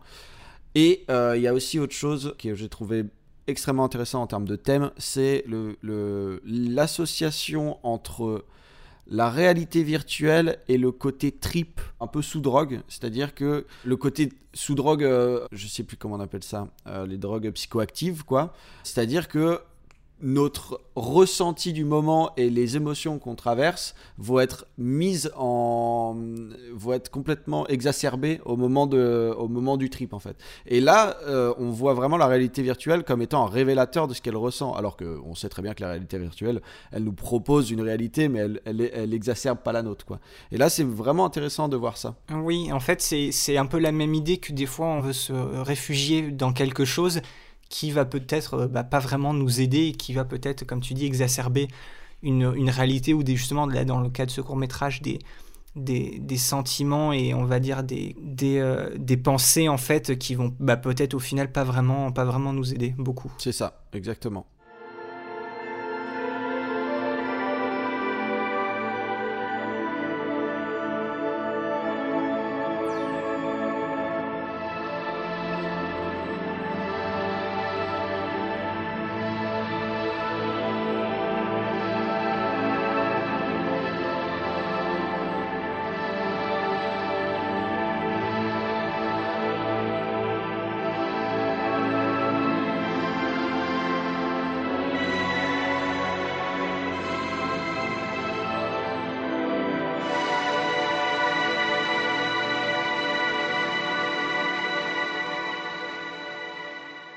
Tout ça nous conduit au court métrage suivant, qui est très évocateur et qui, je pense, euh, t'a beaucoup plu, Boris, qui s'appelle Cloud. Ouais, Cloud. Cloud, c'est un court métrage. Alors, c'est l'histoire en elle-même est très simple, mais je vais vous expliquer pourquoi en fait. Enfin, moi, je l'ai beaucoup aimé. C'est mon court métrage préféré de toute l'anthologie, mais pourtant, c'est celui qui est qui vraiment ressort, mais il, il, ne fait pas tâche, mais il est vraiment très très différent de tous les autres. Mais je pense que c'est ce qui lui donne euh, sa force. En fait, c'est l'histoire en elle-même est toute simple, c'est juste un, petit robot, en fait, à l'aspect très enfantin, qui, marche continuellement, et en arrière-plan, on a des, on va dire, des représentations très stylisées, très, très jolies, dessinées avec des, traits très fins, qui parlent de l'évolution, en fait, de, de, l'univers, du monde, et, de, et, des, êtres humains, avec plein d'événements qui se passent en fond, comme... Euh, on a des dieux gréco-romains, on arrive vers la fin, vers la, la bombe justement, la bombe nucléaire, on a une fusée qui part dans l'espace. Et en fait, après cette espèce de grand voyage à travers euh, l'histoire de l'humanité, il y a un petit personnage qu'on retrouve de manière récurrente des fois dans les fonds, qui est un espèce d'ange qui comme le petit robot voit un peu tout ça de, son, nuage, mais qui un peu qui déplore un peu le fait que lui est immortel et qu'il voit pareil toutes ces choses-là. À la fin, il va lui faire un espèce de petit cadeau, il va transformer le petit robot en, un, en un, être humain qui va pouvoir bah, continuer son chemin, mais du coup grandir et, et on va dire expérimenter certaines choses, mais pas en tant que simple, simple spectateur. C'est une histoire toute bête, toute simple. Le, scénario, le cara design, les, justement les, les dessins en arrière-plan et l'animation clé, et du coup la réalisation, donc vraiment les, les points principaux de, de, de, cette, de cette animation, c'est fait par un seul homme, Manabu Ueshi, qui, est, qui a signé ça euh, comme la majorité de ses travaux sous son surnom euh, Mao Lamdo. Alors au début des années 80, c'est un animateur sur la série euh, TV euh, Cobra. En 85, c'est un des animateurs clés qui a travaillé sur L'épée de Camus. En 1987, comme tout le monde, Robot Carnival, c'est sa première réalisation. Et dans le futur, ce sera, on va dire, un animateur clé très important dans, plein d'autres films dont on parlera dans, dans le podcast. Je peux citer par exemple Venus Wars, Metropolis, ou plus récemment un, un film que moi j'aime pas mal qui s'appelle Patema et le monde inversé. C'est un court métrage qui dure 11 minutes et euh, j'aimerais commencer par dire que, même si ça m'a beaucoup marqué, le, à la limite, le seul point négatif que j'ai à dire, c'est que ces 11 minutes, malgré le fait que ce soit un court métrage assez captivant, je pense qu'il est quand même un poil trop long. Oui, je suis d'accord avec toi. Mais voilà, le, le, fait est que euh, ce court métrage, moi, ça m'a marqué. Je suis absolument fan de la, de la direction artistique et du, de l'aspect très minimaliste de la manière dont, dont cette histoire est racontée visuellement, cette espèce de de, va dire d'animation de ce petit bonhomme qui marche mais qui est fixe. Et derrière on a bah, on a un cadre dans un cadre en fait avec ces événements qui, qui, se, qui se passent les événements de toute une vie de tout un, un univers qui se, qui se déroule derrière lui en, en fond. Et ouais c'est cet aspect visuel euh, j'ai beaucoup beaucoup aimé le, le, concept visuel et narratif de ce court métrage je les trouve vraiment très fort. La, la musique aussi là, on, ressent le côté Joe Hisaishi qui est très qui suggère, on va dire, les, émotions en fait sous-jacentes de, ce court métrage, mais tu vois, c'est pas trop expressif, ça met pas justement la musique en premier plan pour vous dire regardez là c'est triste ou là c'est là c'est joyeux, tu vois, c'est très c'est très discret, je, je sais pas, c'est assez, euh, c'est assez bizarre, mais ça m'a, ça m'a beaucoup marqué. C'est un court métrage que j'ai beaucoup, beaucoup aimé. C'est vraiment, c'est presque un court métrage qui passe au stade supérieur et qui veut être vraiment de, l'art avec un, grand A. Je suis d'accord avec toi, même si j'ai mon accueil euh, personnel euh, a été plutôt mitigé, voire effectivement c'est trop long et j'ai trouvé pas très abouti au final, mais Genre, c'est justement, c'est très drôle en fait. J'ai un, rapport très très bizarre avec celui-là. Mais je pense que ça en fait du coup un des plus forts. J'ai failli prendre euh, un C'est quoi ton plan parce que j'ai trouvé que cette image, euh, faut savoir que ça bouge jamais. Hein. C'est vraiment genre le, même plan tout le temps, le robot qui, qui marche tout le temps. Mais en fait, il y a beaucoup beaucoup de choses que j'ai analysées de, ce truc-là. Le côté immortalité, en fait, euh, après on, on, me dira peut-être que je trouve de la poésie dans, dans tout ça, mais faut savoir que le robot il est en bas à gauche du plan, il est tourné vers la gauche, donc il est vraiment tourné vers le bord du plan, donc il est dans un coin, et il regarde encore plus dans ce coin-là, et en fait il ne regarde jamais tout ce qui est inscrit dans les nuages et tout ce qu'on peut voir en arrière-plan, même, euh, même les anges qui le voient, euh, lui il ne les voit pas en fait, et c'est au final l'ange en fait qui, qui, qui, le voit et qui voit son immortalité, le fait qu'il est là et qu'il traverse... Euh, tous les âges de, de, l'humanité, qui va le rendre humain, et c'est à ce moment-là qu'il va se tourner en fait vers le ciel, et qui va regarder le ciel. Et enfin voir les choses. En fait, c'est comme si la morale, c'était que l'immortalité, c'était ne jamais vivre, en fait. Genre, euh, c'était ne jamais profiter de l'instant, puisqu'il n'y en a pas, puisqu'il n'y a pas d'instant présent, il n'y a pas de début, il n'y a pas de fin, tu es juste là, et tu traverses les tempêtes, et tu traverses tout ça. Et euh, du coup, ça m'a, ça c'est un truc qui m'a beaucoup beaucoup marqué et je pense que je m'en souviendrai pendant longtemps parce que j'ai beaucoup beaucoup aimé ça.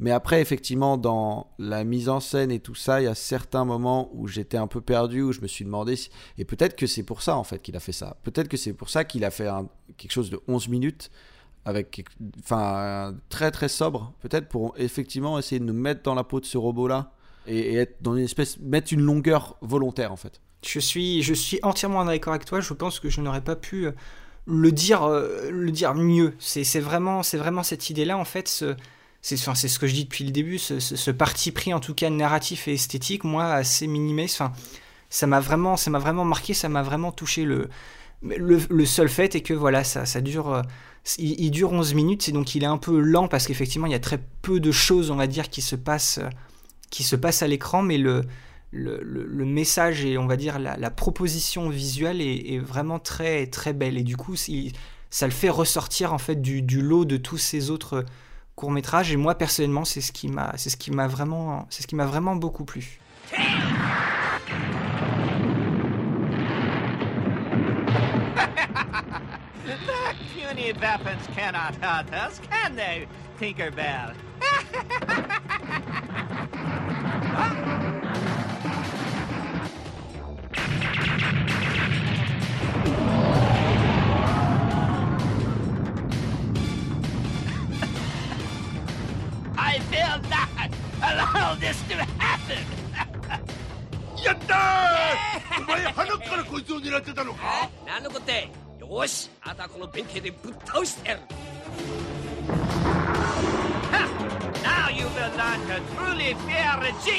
On va passer à, l'avant avant dernier euh, court métrage, le, le septième, qui alors là c'est dans un style complètement complètement complètement différent. Oui, alors c'est A Tale of Two Robots, chapter 3, Foreign Invasion. C'est un film totalement dément, totalement assumé et qui va... Euh, absolument comique en fait, dans le style vraiment des premiers films parlants en fait, qui justement se sont orientés naturellement vers le comique. Donc l'histoire montre deux robots géants pilotés manuellement par euh, bah, des humains. Euh, ça se passe au 19e siècle. On expliquera pourquoi euh, c'est placé, on peut placer euh, ça au 19e siècle. D'un côté, on a un robot qui est occidental et euh, manipulé par, par un Américain. on en reparlera d'ailleurs de ça. Et pour, qui a pour mission d'envahir le Japon. Et de l'autre côté, bah, justement, les Japonais qui sont un groupe plus ou moins soudé, qui a été construit d'ailleurs pour empêcher ça. Le scénario et la réalisation ont été faits par Hiroyuki Kitakubo. Au milieu des années 80, c'est un animateur clé sur la série TV Lamu et aussi sur Lamu Un rêve sans fin. Hein, on renvoie à l'épisode 5 euh, du podcast. Il réalise une ou deux OAV avant Robot Carnival. Euh, il va travailler sur de nombreux projets de, de, de Oshi et de Otomo. Il sera sur ces projets-là en tant qu'animateur clé, même en tant que réalisateur sur Rujin Z en 1991. On en reparlera bien sûr dans un des, dans un des prochains épisodes dans le podcast. C'est le deuxième, euh, le deuxième segment avec, euh, avec des dialogues dans, le, dans l'anthologie. Je crois même que c'est le deuxième et dernier, si je me trompe pas. Oui, c'est ça. Le court-métrage fait 12 minutes, donc c'est, ça en fait un des plus longs, même s'il est relativement court, mais je crois que ça en fait quand même un des plus longs. Je pense que je vais te laisser en parler, puis j'arriverai, parce que moi, c'est surtout, ça se passe surtout sur la mise en scène et sur le ton. Oui, on va justement, on va garder cette discussion euh, pour, euh, pour un peu plus tard. Je veux juste mettre euh, quelques, je veux juste dire quelques points. Le, le, style en fait de ce court métrage, ça rappelle beaucoup en fait les, des vieux films de propagande qu'on aurait pu voir pendant la, la Seconde Guerre mondiale, où tu as vraiment cette idée de il y a un gentil, il y a un méchant, il y a le côté patriotique, il y a l'envahisseur, il y a toute cette vibe en fait qui tourne dans le, dans le court métrage. Contrairement à ce que le titre pourrait laisser supposer, n'allez pas chercher le chapitre 1, le chapitre 2 ou le chapitre 4, il n'y en a absolument pas. D'ailleurs, c'est un truc moi qui m'a fait énormément rire parce qu'en fait, j'aimerais bien en fait avoir ce chapitre 1, chapitre 2, chapitre 4 parce que le je trouve que la construction du, de l'univers et du monde qui, est présentée, on va dire, dans ce court métrage, bah, moi, elle me plaît, me plaît beaucoup, donc j'aurais bien aimé avoir une petite, une petite série là-dessus. Il y a un truc qui est assez intéressant aussi, c'est que dans la version originale du film, justement, l'américain, le personnage antagoniste, en fait, il parle dès dans la version originale en anglais. On a justement juste en fait, des sous-titres japonais qui sont incrustés dessus, et les japonais parlent bien entendu euh, japonais. Il n'y a pas eu de doublage, en fait. D'ailleurs, l'américain a un accent, on va dire américain, mais très fortement japonais en fait. Quel accent, quel accent. Ce qui refait, voilà, ressortir d'autant plus le côté comique de toute cette histoire. Il y a aussi un truc assez intéressant, c'est que on, l'a dit dès l'introduction, on nous explique que ça se passe au 19e siècle, mais en fait, quand on voit certains, certains détails, en fait, c'est, on comprend que ça se passe un peu à l'époque où le Japon techniquement ce serait ouvert à l'Occident, notamment avec ses périodes de commerce avec euh, les Pays-Bas euh, dès le 16e ou le 17e. Mais justement, le Real a décidé de modifier cette histoire-là et de dire qu'en gros, au même moment, en gros, le pays aurait été du coup divisé tout simplement entre japonais et étrangers, ce qui arrivait en fait plus tard. Et du coup, il arrive à, nous dire que c'est au 19e siècle parce qu'il glisse un tout petit détail, c'est qu'à un moment, il y a une scène de foule et on voit en fait un, type derrière l'une des toutes premières caméras, et c'est ce qui permet, ce petit détail-là, qui permet vraiment de situer le récit au début du 19e siècle. Mais c'est un 19e siècle alternatif, où on croit qu'on est beaucoup plus tôt, mais en fait on est ce on va dire à cette époque-là, et en plus de ça, dans le côté alternatif, eh ben, il y, a des, euh, y a des robots mécaniques. Euh, c'est ça, façon steampunk. Qui fonctionnent un peu comme des Megazords dans Power Rangers. d'ailleurs, d'ailleurs, ça aussi, c'est un point qui est très intéressant, c'est que c'est le combat steampunk, donc des, Japonais qui veulent défendre leur pays, contre un robot qui est entièrement électrique. L'américain, c'est un robot entièrement électrique. Donc il y a ce, combat-là déjà entre voilà le steampunk et l'électrique que je l'ai trouvé euh, pas mal, euh, pas mal intéressant. Exactement. Le charbon face, euh, face à l'électricité, quoi. C'est assez drôle. Moi, j'ai adoré celui-là. Et, et, en fait, ce que je me suis dit à la fin, c'est que waouh, qu'est-ce qu'on dirait la mue en fait en termes de relation entre les personnages qui sont dans le robot japonais du coup. Il y a une espèce de côté fraternité, mais toujours dans toujours dans, dans, l'engueulade en fait. Ils sont constamment en train de, ils sont constamment en train de se reprendre et de, voilà. C'est, c'est des personnages qui sont grincheux, qui ont que des problèmes et en fait on dirait vraiment la bande à la mue euh, qu'on, qu'on, voit. Euh, bah, euh, c'est exactement euh, la même dynamique que euh, la bande au début du, de La Mue rêve sans fin, quoi. Et même dans la série télé, du coup. Mais c'est incroyable. Ouais, c'est ça. Ça fait, ça fait vraiment. On a vraiment l'impression d'être tombé sur. Voilà. Et c'est pour ça qu'à mon avis, le, le titre, d'avoir placé ce chapitre 3, je trouve ça très malin parce qu'on a vraiment l'impression de débarquer dans un dans un moment d'un épisode d'une série qui existerait déjà en fait. Il y a tellement ça. des bonnes relations, on va dire, entre les personnages dans, l'équipe japonaise qui sont tellement déjà bien posés. Il y a une espèce de world building qui est, qui est créé. Enfin, c'est très bien foutu. On a vraiment l'impression ouais, de, débarquer dans un truc qui existe, qui existe déjà et on a vraiment envie de voir vers la suite. Ça fait très. je suis en train de lire mes notes et c'est vrai que la toute première que j'ai marquée, c'est ça part entre, en mecha versus mecha. C'est ça, exactement. c'est vrai que c'est très. C'est pareil, on, conserve le côté très, très japonais de, de, ces combats de robots qui faisaient fureur à, l'époque dans les années. dans les années 80, mais avec le, ce, ce petit twist d'un, de deux, on va dire, robots en bois et en briques et qui fonctionnent justement de manière un peu vintage, soit à l'électricité, soit au, au charbon et à, la vapeur. C'est très. Le fait est que d'avoir cette fameuse équipe qui contrôle un, robot, c'est ce que j'ai noté. J'ai mis euh, Power Rangers Origins vibe. c'est tout à fait, c'est tout à fait ça, quoi. C'est exactement ça. Et à la fin, j'en mets, euh, j'en veux plus. Point d'exclamation, point d'exclamation, parce que oui, moi, je serais très curieux de voir. Une, une, série ouais, qui tourne autour de ça, je sais pas, c'est vrai que ça m'a beaucoup plu, c'est très drôle, c'est très bien foutu. On a envie, on a envie d'en voir plus, quoi. Hmm. Mais c'est ça qui est incroyable, c'est qu'il arrive à assumer le fait que, euh, contrairement du coup, euh, justement, en opposition à tous les autres courts métrages qu'on a vus jusque-là, euh, qui eux essayent d'installer un univers et de le prendre dès le début, là, il nous, il nous dit, bon, cet univers existe fictivement depuis déjà plusieurs épisodes, et on arrive maintenant, et il permet même à la fin du film, à la fin du court métrage, de mettre un à suivre, de placer un carton avec à suivre. Oui, voilà, c'est ça. Il va, il va jusqu'au bout. Voilà, et c'est incroyable en fait de se dire, euh, c'est très méta et le fait que ce soit méta fait partie du ton court métrage. Et j'ai trouvé ça un niveau euh, de, bah, de comique aussi, mais un niveau d'écriture qui est quand même ben, c'est pas rien quand même d'arriver à sortir un truc comme ça et d'arriver à nous faire croire que on est en plein milieu d'un truc. On est sur une proposition euh, complète de, de moments d'action euh, sur euh, comme si on était sur un épisode de série mais euh, mais en fait une série qui a jamais existé en fait. Il faut arriver à le placer ça quand même. C'est incroyable. C'est ouais c'est vraiment c'est vraiment très fort et, c'est une idée on va dire qui est toute qui est toute bidon, mais c'est très bien, c'est très bien fait, c'est très, c'est très surprenant. C'est un des moments, on va dire, ouais, les, plus, je pense que c'est un des moments les plus drôles, même si euh, je me réserve sur euh, sur la, la, toute fin en fait, qui moi m'a fait m'a fait hurler de rire. Incroyable. mais euh, mais ouais, c'est un des courts métrages les, les, plus accessibles, les plus marrants et qui à mon avis plaira au, au, plus au plus grand nombre.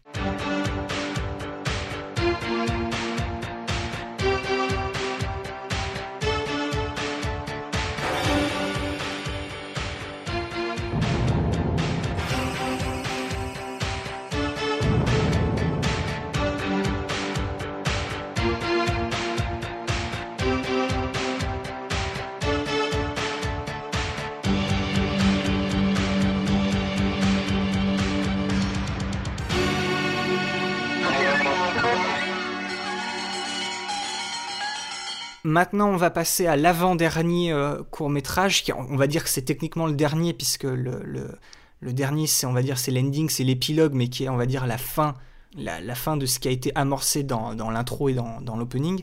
Ce, huitième court métrage, il s'appelle Nightmare. Pour le résumer, en fait, on est dans une, on est, à Tokyo, on est dans la ville, qui en fait à la nuit tombée commence à être envahie par euh, énormément de, de, machines en fait qui sont en fait c'est des, des, machines qui ont été transformées par un espèce de de magicien qui, qui lui aussi est un espèce de petit robot qui, d'un coup de baguette électrique, en fait, va faire transformer des, des, des, trucs comme des poteaux électriques, des transformateurs, des machines à vente, enfin, toutes les machines qu'il peut trouver, en fait, il va les rendre vivantes, elles vont se transformer, elles vont grandir, enfin, ça, ça va devenir le, le bordel, mais pourtant, c'est une espèce de grande nuit de, de, nuit de, de, réjouissance, en fait, c'est un peu la fête. Encore une fois, il y a cette idée de, de parade joyeuse et, et bordélique. Et au milieu de tout ça, il y a un type qui est bourré, qui en fait qui était endormi dans une allée adossée à son, à son scooter, qui se réveille et qui en fait est témoin de ça.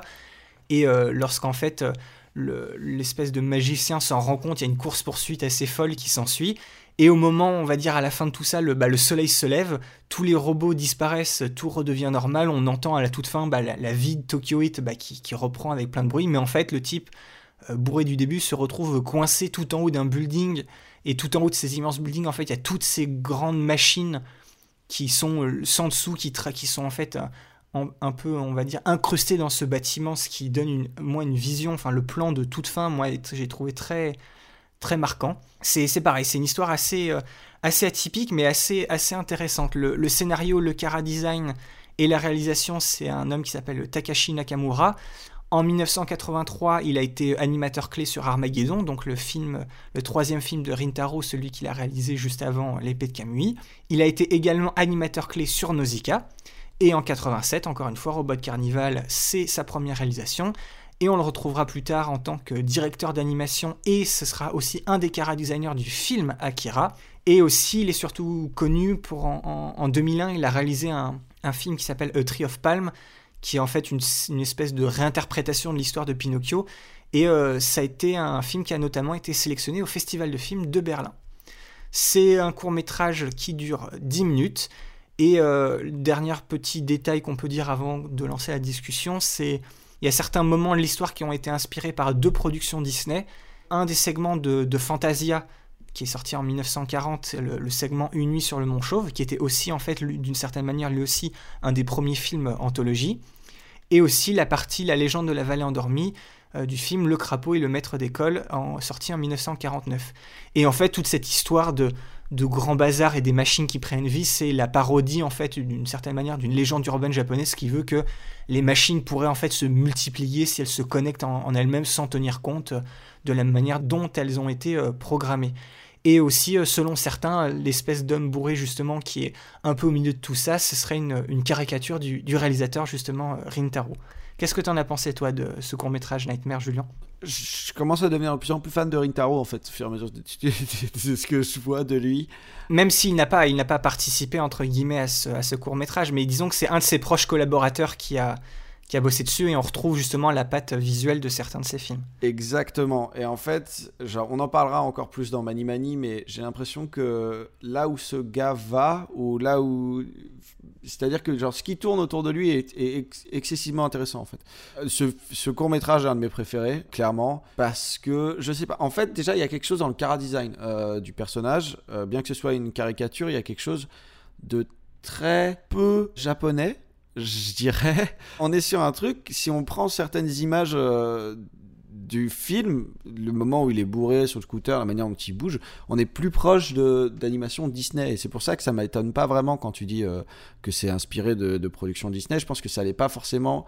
C'est pas inspiré que au niveau de l'histoire. Je pense qu'il y a aussi des inspirations. Euh, ben, je pense qu'il a essayé en fait d'animer un peu façon Disney. Il y a quelque chose, voilà, effectivement, il y, a, il y, a, quelque chose de très fantasia, surtout à la fin quand il se retrouve dans le building et qui commence à être dans la. Il va être bu littéralement par, euh, par l'énorme robot. Et en fait, il y a quelque chose d'incroyable euh, au niveau des designs, des, des, designs des robots, au niveau des couleurs. Le moment où il se lève et qu'il regarde les robots, il les voit en ombrage et les ombrages sont projetés sur lui parce qu'il y a une lumière de fou. C'est là où je trouve que voilà, ça fait très Rintaro parce que Rintaro va, va travailler des lumières euh, incroyables et des flashs et tout ça. Et en fait, on est sur une espèce de trip incroyable qui, euh, pour moi, ne, ne, ne, trouve défaut que dans la qualité de son animation, en fait, ou dans la, on va dire, la mise en scène qui a une lecture un peu trop erratique à mon goût et qui vient euh, plus faire euh, tâche que vraiment donner un aspect un peu... Ben, fantasmagorique en fait. Moi, moi je m'attendais plutôt à un aspect fantasmagorique. Tu vois, c'est bizarre parce que moi j'ai trouvé que parmi tous les courts métrages qu'on a vus, je pense que je pensais que la, en fait, le, le, détail de l'animation et la fluidité en fait était, était vraiment pas mal. C'est ça en, gros, encore une fois, c'est un, autre exemple où c'est vraiment à, l'écran, il faut, le dire, c'est le bordel. Mais on comprend, on, comprend quand même, enfin, je trouve qu'au niveau scénaristique, on, comprend ce qui se passe et, et, on, peut dire qu'il y a quand même une, certaine ambition technique et visuelle qui est, assez folle en fait. Très clairement. Il veut vraiment essayer de créer des choses pas mal détaillées. Enfin, il n'y a, rien, il y a rien de très simple là-dedans et je trouve que il s'en sort, euh, il s'en sort vraiment, vraiment très bien avec ce court métrage. Oui, oui, en fait, là où je disais euh, c'est un peu trop erratique, c'était pas forcément dans la qualité d'animation. La qualité d'animation justement suit, mais disons c'est dans les choix de cadrage, les choix de plan, peut-être le montage sûrement. C'est plus une question de montage qu'une question d'animation pure et dure. L'animation justement tient euh, haut, la, la main, l'ambition arrive à, tenir le cap en fait de l'ambition du truc, mais le montage est peut-être un peu trop cuté, un peu trop tout ça pour euh, vraiment magnifier euh, la chose et être plus. Euh, voilà. Mais en tout cas, ce côté Nightmare est incroyable. J'ai adoré ce commentaire. Ouais, tu vois, je trouve que c'est cette idée un peu de, frénésie visuelle et de bordel, bah, ça, ça nous ramène un peu à, bah, à ce que peut ressentir le personnage. Tu vois, c'est un type bourré qui s'était endormi dans une allée, il se réveille, et il voit ça, il, est complètement paumé, et puis d'un seul coup, il se fait poursuivre. Tu vois, c'est très. Enfin, c'est cette idée justement ouais, de, de frénésie, c'est c'est le bordel, mais pourtant, euh, on est à fond dedans et on est entièrement, on va dire, impliqué dans ce qui se passe à l'écran. Et l'autre, bah, du coup, l'autre image forte dont je voulais parler quasiment absolument. C'est, le côté. Bon, alors déjà, voilà, la, on dit euh, des, machines euh, qui pourraient se, bah, vraiment se créer elles-mêmes, et euh, ça y est, elles arrivent à, genre. Se, elles arrivent à se reproduire en fait, c'est vraiment ça. Les machines arrivent à se reproduire, une, par un biais différent d'une autre, mais elles arrivent à se reproduire, elles arrivent à se créer, elles arrivent à, à s'allier et tout ça. Et en fait, ça finit par un plan qui est incroyable. On voit les buildings avec, il me semble, une grande une, grosse brume aussi. Oui, oui, c'est ça. Le, sommet des buildings sont dans la brume et on voit que, que des ombres en fait qui nous font comprendre. Bah... Voilà, c'est ça. Et le, résultat de toutes ces machines qui, euh, qui s'interconnectent et qui grandissent et qui tout ça, ça fait des ronces mécaniques. Ouais, voilà, c'est ça. Au milieu de, de, de ces buildings-là, j'ai trouvé ça incroyable en fait. L'impact, c'est, c'est, y a, on parle plus d'humain, mais on parle de symbole de l'humain et de symbole de la machine, quoi. Et c'est incroyable en fait. C'est un plan de fin, c'est un plan de fin vraiment, vraiment très fort.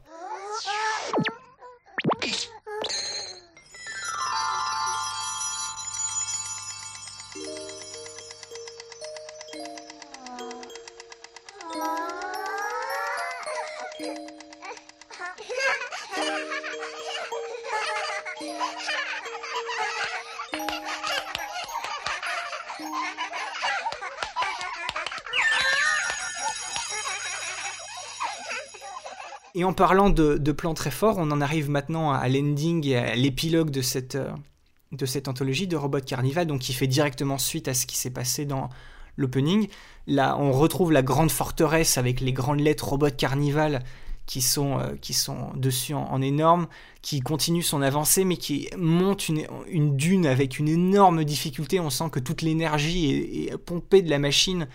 Et, en fait, il se retrouve bloqué au sommet de cette, euh, de cette dune et en fait la, la, forteresse on va dire elle, elle explose complètement euh, de presque de enfin elle explose pas entièrement mais elle se bloque elle fume en gros on comprend qu'elle est elle est capoute quoi à ce moment-là elle ne peut plus elle ne peut plus rien faire et puis après on retrouve en fait euh, beaucoup plus tard en fait où cette machine est maintenant un peu enterrée sous les dunes il y a, y, a y, y a un homme qui découvre une espèce de mini orbe qui se serait détaché de la, de la structure. Il la ramène chez lui. En fait, cette orbe il la met sur la table, cette orbe s'ouvre. En gros, tu as une espèce de petite euh, de petit robot miniature qui a l'apparence d'une ballerine qui commence à, Il y a une petite musique, une petite comptine, elle saute dans tous les sens, il y a des jolies lumières et tout. Et, là, c'est absolument énorme, c'est qu'on a un plan extérieur de la maison, et moi à ce moment-là, j'ai tout de suite dit, ils vont pas oser. et d'un seul coup, qu'est-ce qui se passe? La maison explose, et tu as un gros The End en grosse lettre capitale avec de la pure musique qui sonne un peu comme cette parade du, tout début. C'est, enfin moi j'ai éclaté de rire, c'est vraiment trop drôle. Et puis tu vois ce, ces grosses lettres The End. En gros, t'avais avais un espèce de lama qui accompagnait cet homme, et t'as ce lama qui est sur le dos, qui essaye de se relever avec cette musique qui lutte, et ça coupe. et j'ai trouvé que c'était une manière absolument hilarante de finir toute cette, euh, toute cette pléthore de petits courts-métrages. Donc encore une fois, le scénario, le chara-design et la réalisation, bah, c'est Katsuhiro Otomo, puisque c'est lui qui avait fait euh, le début.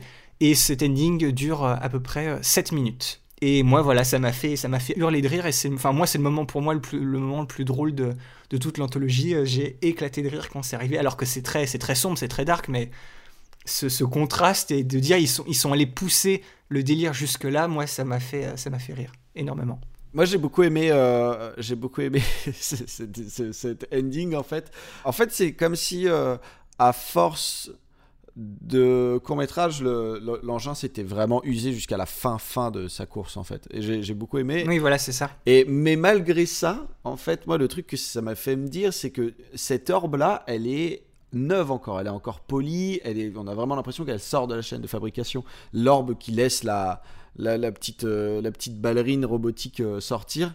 Elle est vraiment neuve et elle a l'air euh, ouais, en parfait état. Et du coup, ça m'a fait me poser la question est-ce que en fait, c'était pas par design en fait que que c'était pas un, engin de mort à la base et, euh, et, que en fait euh, bah, justement on enfin qu'il y a des apparences en fait très guillerettes mais c'est quand même un truc pour défoncer euh, pour défoncer tout quoi. C'est quand même un engin de destruction bah c'est bizarre parce que ce que ce que l'intro essaye de nous faire comprendre c'est que c'est cette espèce de grande machine qui maintenant détruit tout sur son passage c'était il fut un temps dans un temps ancien Mhm. bah voilà un grand carnival un grand truc de C'est ça. un, un grand carnaval un espèce de, de chapiteau où il y a énormément d'animations qui se passent enfin c'était un truc très joyeux et pas du tout pas du tout violent Oui, mais peut-être que tu sais c'était peut-être un- une boule genre de feu d'artifice ou de quoi que ce soit mais c'est ça. maintenant voilà ça a été on va dire euh, involontairement euh, retransformé en une arme euh, destructrice qui laisse euh, qui une grande une grande marque Et c'est trop drôle. Même si les robots sont créés pour, euh, pour être ludiques et apporter de la joie, ils finissent par tout détruire.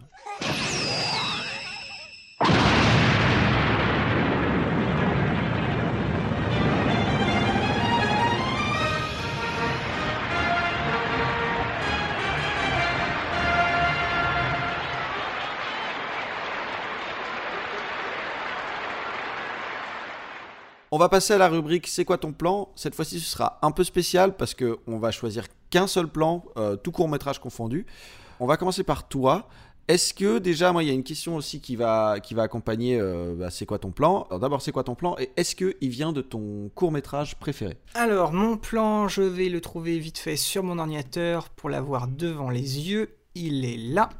Alors, mon, mon plan, oui, alors il vient du court-métrage Cloud, euh, évidemment, et comme je l'ai dit, effectivement, c'est bien mon court, mon court-métrage mon court-métrage préféré, et le plan que j'ai choisi, en fait, euh, c'était un peu dur pour moi de choisir un plan particulier, parce que c'est le court-métrage en général, moi, qui m'a beaucoup marqué, mais j'ai pris un plan qui se passe à, à deux minutes et demie, en fait, c'est très... euh, c'est vraiment au début du, du, du court métrage. En fait, c'est ce, comme tu l'avais décrit tout à l'heure, en fait, on a ce fond euh, un peu euh, blanc, blanc cassé, euh, et euh, on a ce, ce- panel, en fait, ce cadre dans le cadre où on voit en bas à gauche le petit robot, la tête baissée, qui marche au vent justement sans regarder ce qui se passe derrière. Et derrière, sur ce plan en particulier, c'est juste un, ciel bleu avec des, des jolis nuages qui sont dessinés, et puis un oiseau qui justement qui, qui passe, et, et de tous les plans en fait qui ont été euh, qui, qui sont passés en fait dans, le, dans ce court métrage, c'est celui qui, on va dire esthétiquement et au niveau de la composition et des couleurs, tout ça, c'est celui qui m'a le plus euh, marqué, mais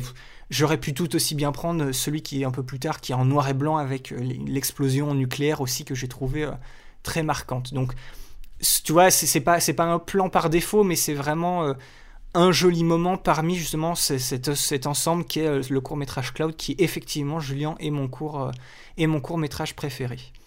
Toi, Julien, c'est quoi ton plan? Alors, mon plan se situe dans le court métrage Deprive à 1 minute 29. Et est-ce que c'est ton court métrage préféré Dis-moi? Ça n'est pas mon court métrage préféré. Mon court métrage préféré, c'est sûrement Nightmare, Just So You Know. Mais ce que j'ai aimé, alors voilà, c'est pour ça, j'ai teasé un peu le médaillon pendant tout l'épisode. Il est temps maintenant d'accomplir euh, la prophétie et de raconter euh, pourquoi. Il y a quelque chose d'extrêmement intéressant que j'ai trouvé dans le médaillon, autant là-dedans que dans le court métrage Starlight Angel. En fait, il y a cette thématique du médaillon donné aux robots. Et en fait, je trouve ça méga intéressant parce que c'est ce qui va permettre aux filles, d'ailleurs c'est toujours une fille qui donne, euh, mais ça c'est, je trouve ça pas forcément super intéressant, mais c'est toujours une fille qui donne médaillon au robot, et en fait c'est ce qui va permettre plus tard dans le récit de retrouver l'identité de ce robot-là, parce qu'il aura, il se sera changé en fait, le robot, on peut totalement genre remplacer toutes ses pièces et, changer totalement son apparence, donc ne plus du tout le reconnaître. Donc de retrouver l'identité et de retrouver la charge, le- la charge émotionnelle qu'on avait pour le robot en fait. C'est-à-dire que cet objet-là va permettre de définir le robot tel qu'il est et de définir l'amour qu'on a pour lui en fait. Et ça c'est un truc que j'ai trouvé extrêmement extrêmement intéressant en fait. Genre vraiment on lui c'est en lui donnant une partie de nous qu'on va lui donner l'amour qu'on peut lui porter en fait. Et, euh, et c'est trop drôle parce qu'à la fin c'est vraiment conditionné par ça. Par exemple quand il la ramène au début il l'a dans ses bras il me semble et euh, elle le regarde, elle le reconnaît pas et elle voit le médaillon, elle se dit ok c'est lui. Mais tant qu'il n'y avait pas le médaillon ça aurait pu être n'importe quel robot. Et je trouve ça euh, super intéressant, c'est-à-dire que puisque c'est un robot et qu'on n'arrive pas à lui donner des trucs, on va le caractériser par un élément de la personne en, en lui-même. C'est ça, on va essayer de trouver une manière de, de l'humaniser C'est ça. pour encore une fois euh, les- cet, cet éternel débat qu'est-ce qui fait qu'on est qu'est-ce qui fait qu'un robot est un robot et qu'est-ce qui fait qu'un robot ne peut pas devenir un, un être humain? Voilà, et j'ai trouvé ça euh, méga intéressant. Et c'est encore mieux exploité même dans Starlight, Starlight Angel, puisque ça va être un élément important, c'est-à-dire que le robot va lui ramener son médaillon, elle va pas l'accepter, et au final, elle va finir par l'accepter en se disant oui, mais ça n'est ça n'est plus la même personne qui me l'amène. Donc voilà, c'est aussi le fait que le robot va pouvoir peut-être changer aussi la valeur émotionnelle de contenu dans les objets en fait. On en arrive bientôt à la fin de l'épisode. D'après toi, Julien, pourquoi est-ce que ce serait intéressant de voir Robot Carnival? D'abord, parce que c'est une collection super super intéressante thématiquement pour les amateurs euh, de science-fiction. Il, il y, a, aussi une immense diversité visuelle et scénaristique sur le même thème, hein, les robots. Oui, c'est ça. Je pense que au, plus simple, si vous êtes amateur d'animé, on va dire en général, il n'y a, y a, aucun doute, ça mérite vraiment le, temps de, s'y intéresser. Ça dure entre guillemets, euh, mi bout à bout, ça dure à peine une heure et demie, et c'est très, très accessible, c'est vraiment, c'est vraiment sympa à regarder euh, si, pour le peu qu'on s'intéresse vite fait un peu à l'animation japonaise. Ça donne un bon, justement comme tu le dis, par, la, diversité d'histoires et de style, ça donne ce côté, comme on a dit au début de l'épisode, ce côté un peu échantillon, euh, voir ce qu'il en est. Je trouvais ça très intéressant. C'est ça. C'est aussi le premier pas de futur gérant de, l'animation. Hein. On, citera euh, Otomo qui a fait l'intro et, l'ending. Et aussi, euh, à la limite, euh, je pense que si vous avez vu et aimé l'anthologie qui est sortie sur Netflix l'année dernière, Love, Death and Robots, à mon avis, vous serez absolument pas perdu. C'est inocile, c'est beaucoup, beaucoup, beaucoup moins violent et beaucoup, beaucoup plus accessible. Mais on, y retrouve cette, bah, la thématique similaire des, des robots et je trouve que c'est deux anthologies qui vont, qui vont pas mal de, pas mal de pair. C'est ça. L'épisode touche maintenant à sa fin. On espère avoir éveillé votre curiosité et vous avoir donné quand même envie de voir cette anthologie euh, que moi j'ai trouvé franchement euh, très drôle mais aussi émouvante et, euh, et comme je l'ai dit vraiment accessible à tous. C'est vraiment une, une, petite pépite du genre et elle vaut le coup d'être vue. Euh, je le redis, si jamais justement vous prenez le temps de la regarder et que vous aimez, laissez-nous sous les posts Facebook et Twitter de l'épisode un commentaire avec soit une capture d'écran ou la, si vous pouvez pas, la description de votre plan, de votre moment ou de votre scène favorite, ou même nous dire quel est tout simplement votre court métrage favori, vu qu'il y en a neuf, il y a largement le choix. Avec Julien, on est vraiment très curieux de voir ça, d'avoir votre point de vue sur ce, sur cette anthologie. Exactement. Bon, aussi, toujours, on commence à trouver notre, notre rythme de croisière avec les enregistrements, mais on essaye toujours d'améliorer ce qui peut l'être et on reste à l'écoute de vos retours. D'ailleurs, vous trouverez dans chaque description d'épisode tous les endroits où vous pouvez venir échanger avec nous sur Facebook et Twitter ou par mail. N'hésitez surtout pas, on vous attend. Si vous nous écoutez depuis Apple Podcast, donc euh, anciennement iTunes, prenez deux secondes pour nous laisser des commentaires et une note. Ça supporte vraiment le référencement et la découverte du podcast. Mais si vous aimez cette émission, le plus important, bien sûr, reste de la partager autour de vous. Le bouche à oreille, il n'y a que ça de vrai. Oui, voilà, au-delà de n'importe quel référencement, réussir à amener ce podcast aux, oreilles de son public, ça reste notre objectif, on va dire, euh, primordial. Et euh, c'est ce partage, c'est votre partage qui, qui nous permettra d'y arriver. Donc voilà, on vous remercie euh, d'avance. Merci d'avoir tendu une oreille ou deux, et puis on se retrouve pour le prochain épisode pour une autre anthologie qui est produite cette fois-ci par le studio Madhouse, mais qui est sortie quasiment en même temps, très peu de temps après. Celle-ci, elle sera composée que de trois courts-métrages qui sont respectivement réalisés par Rintaro, Yoshiaki Kawajiri et Katsuhiro Otomo. Et ce sera un projet beaucoup plus ambitieux, portant le nom de Mani Mani, les histoires du labyrinthe. À la prochaine et ciao bye. Salut tout le monde.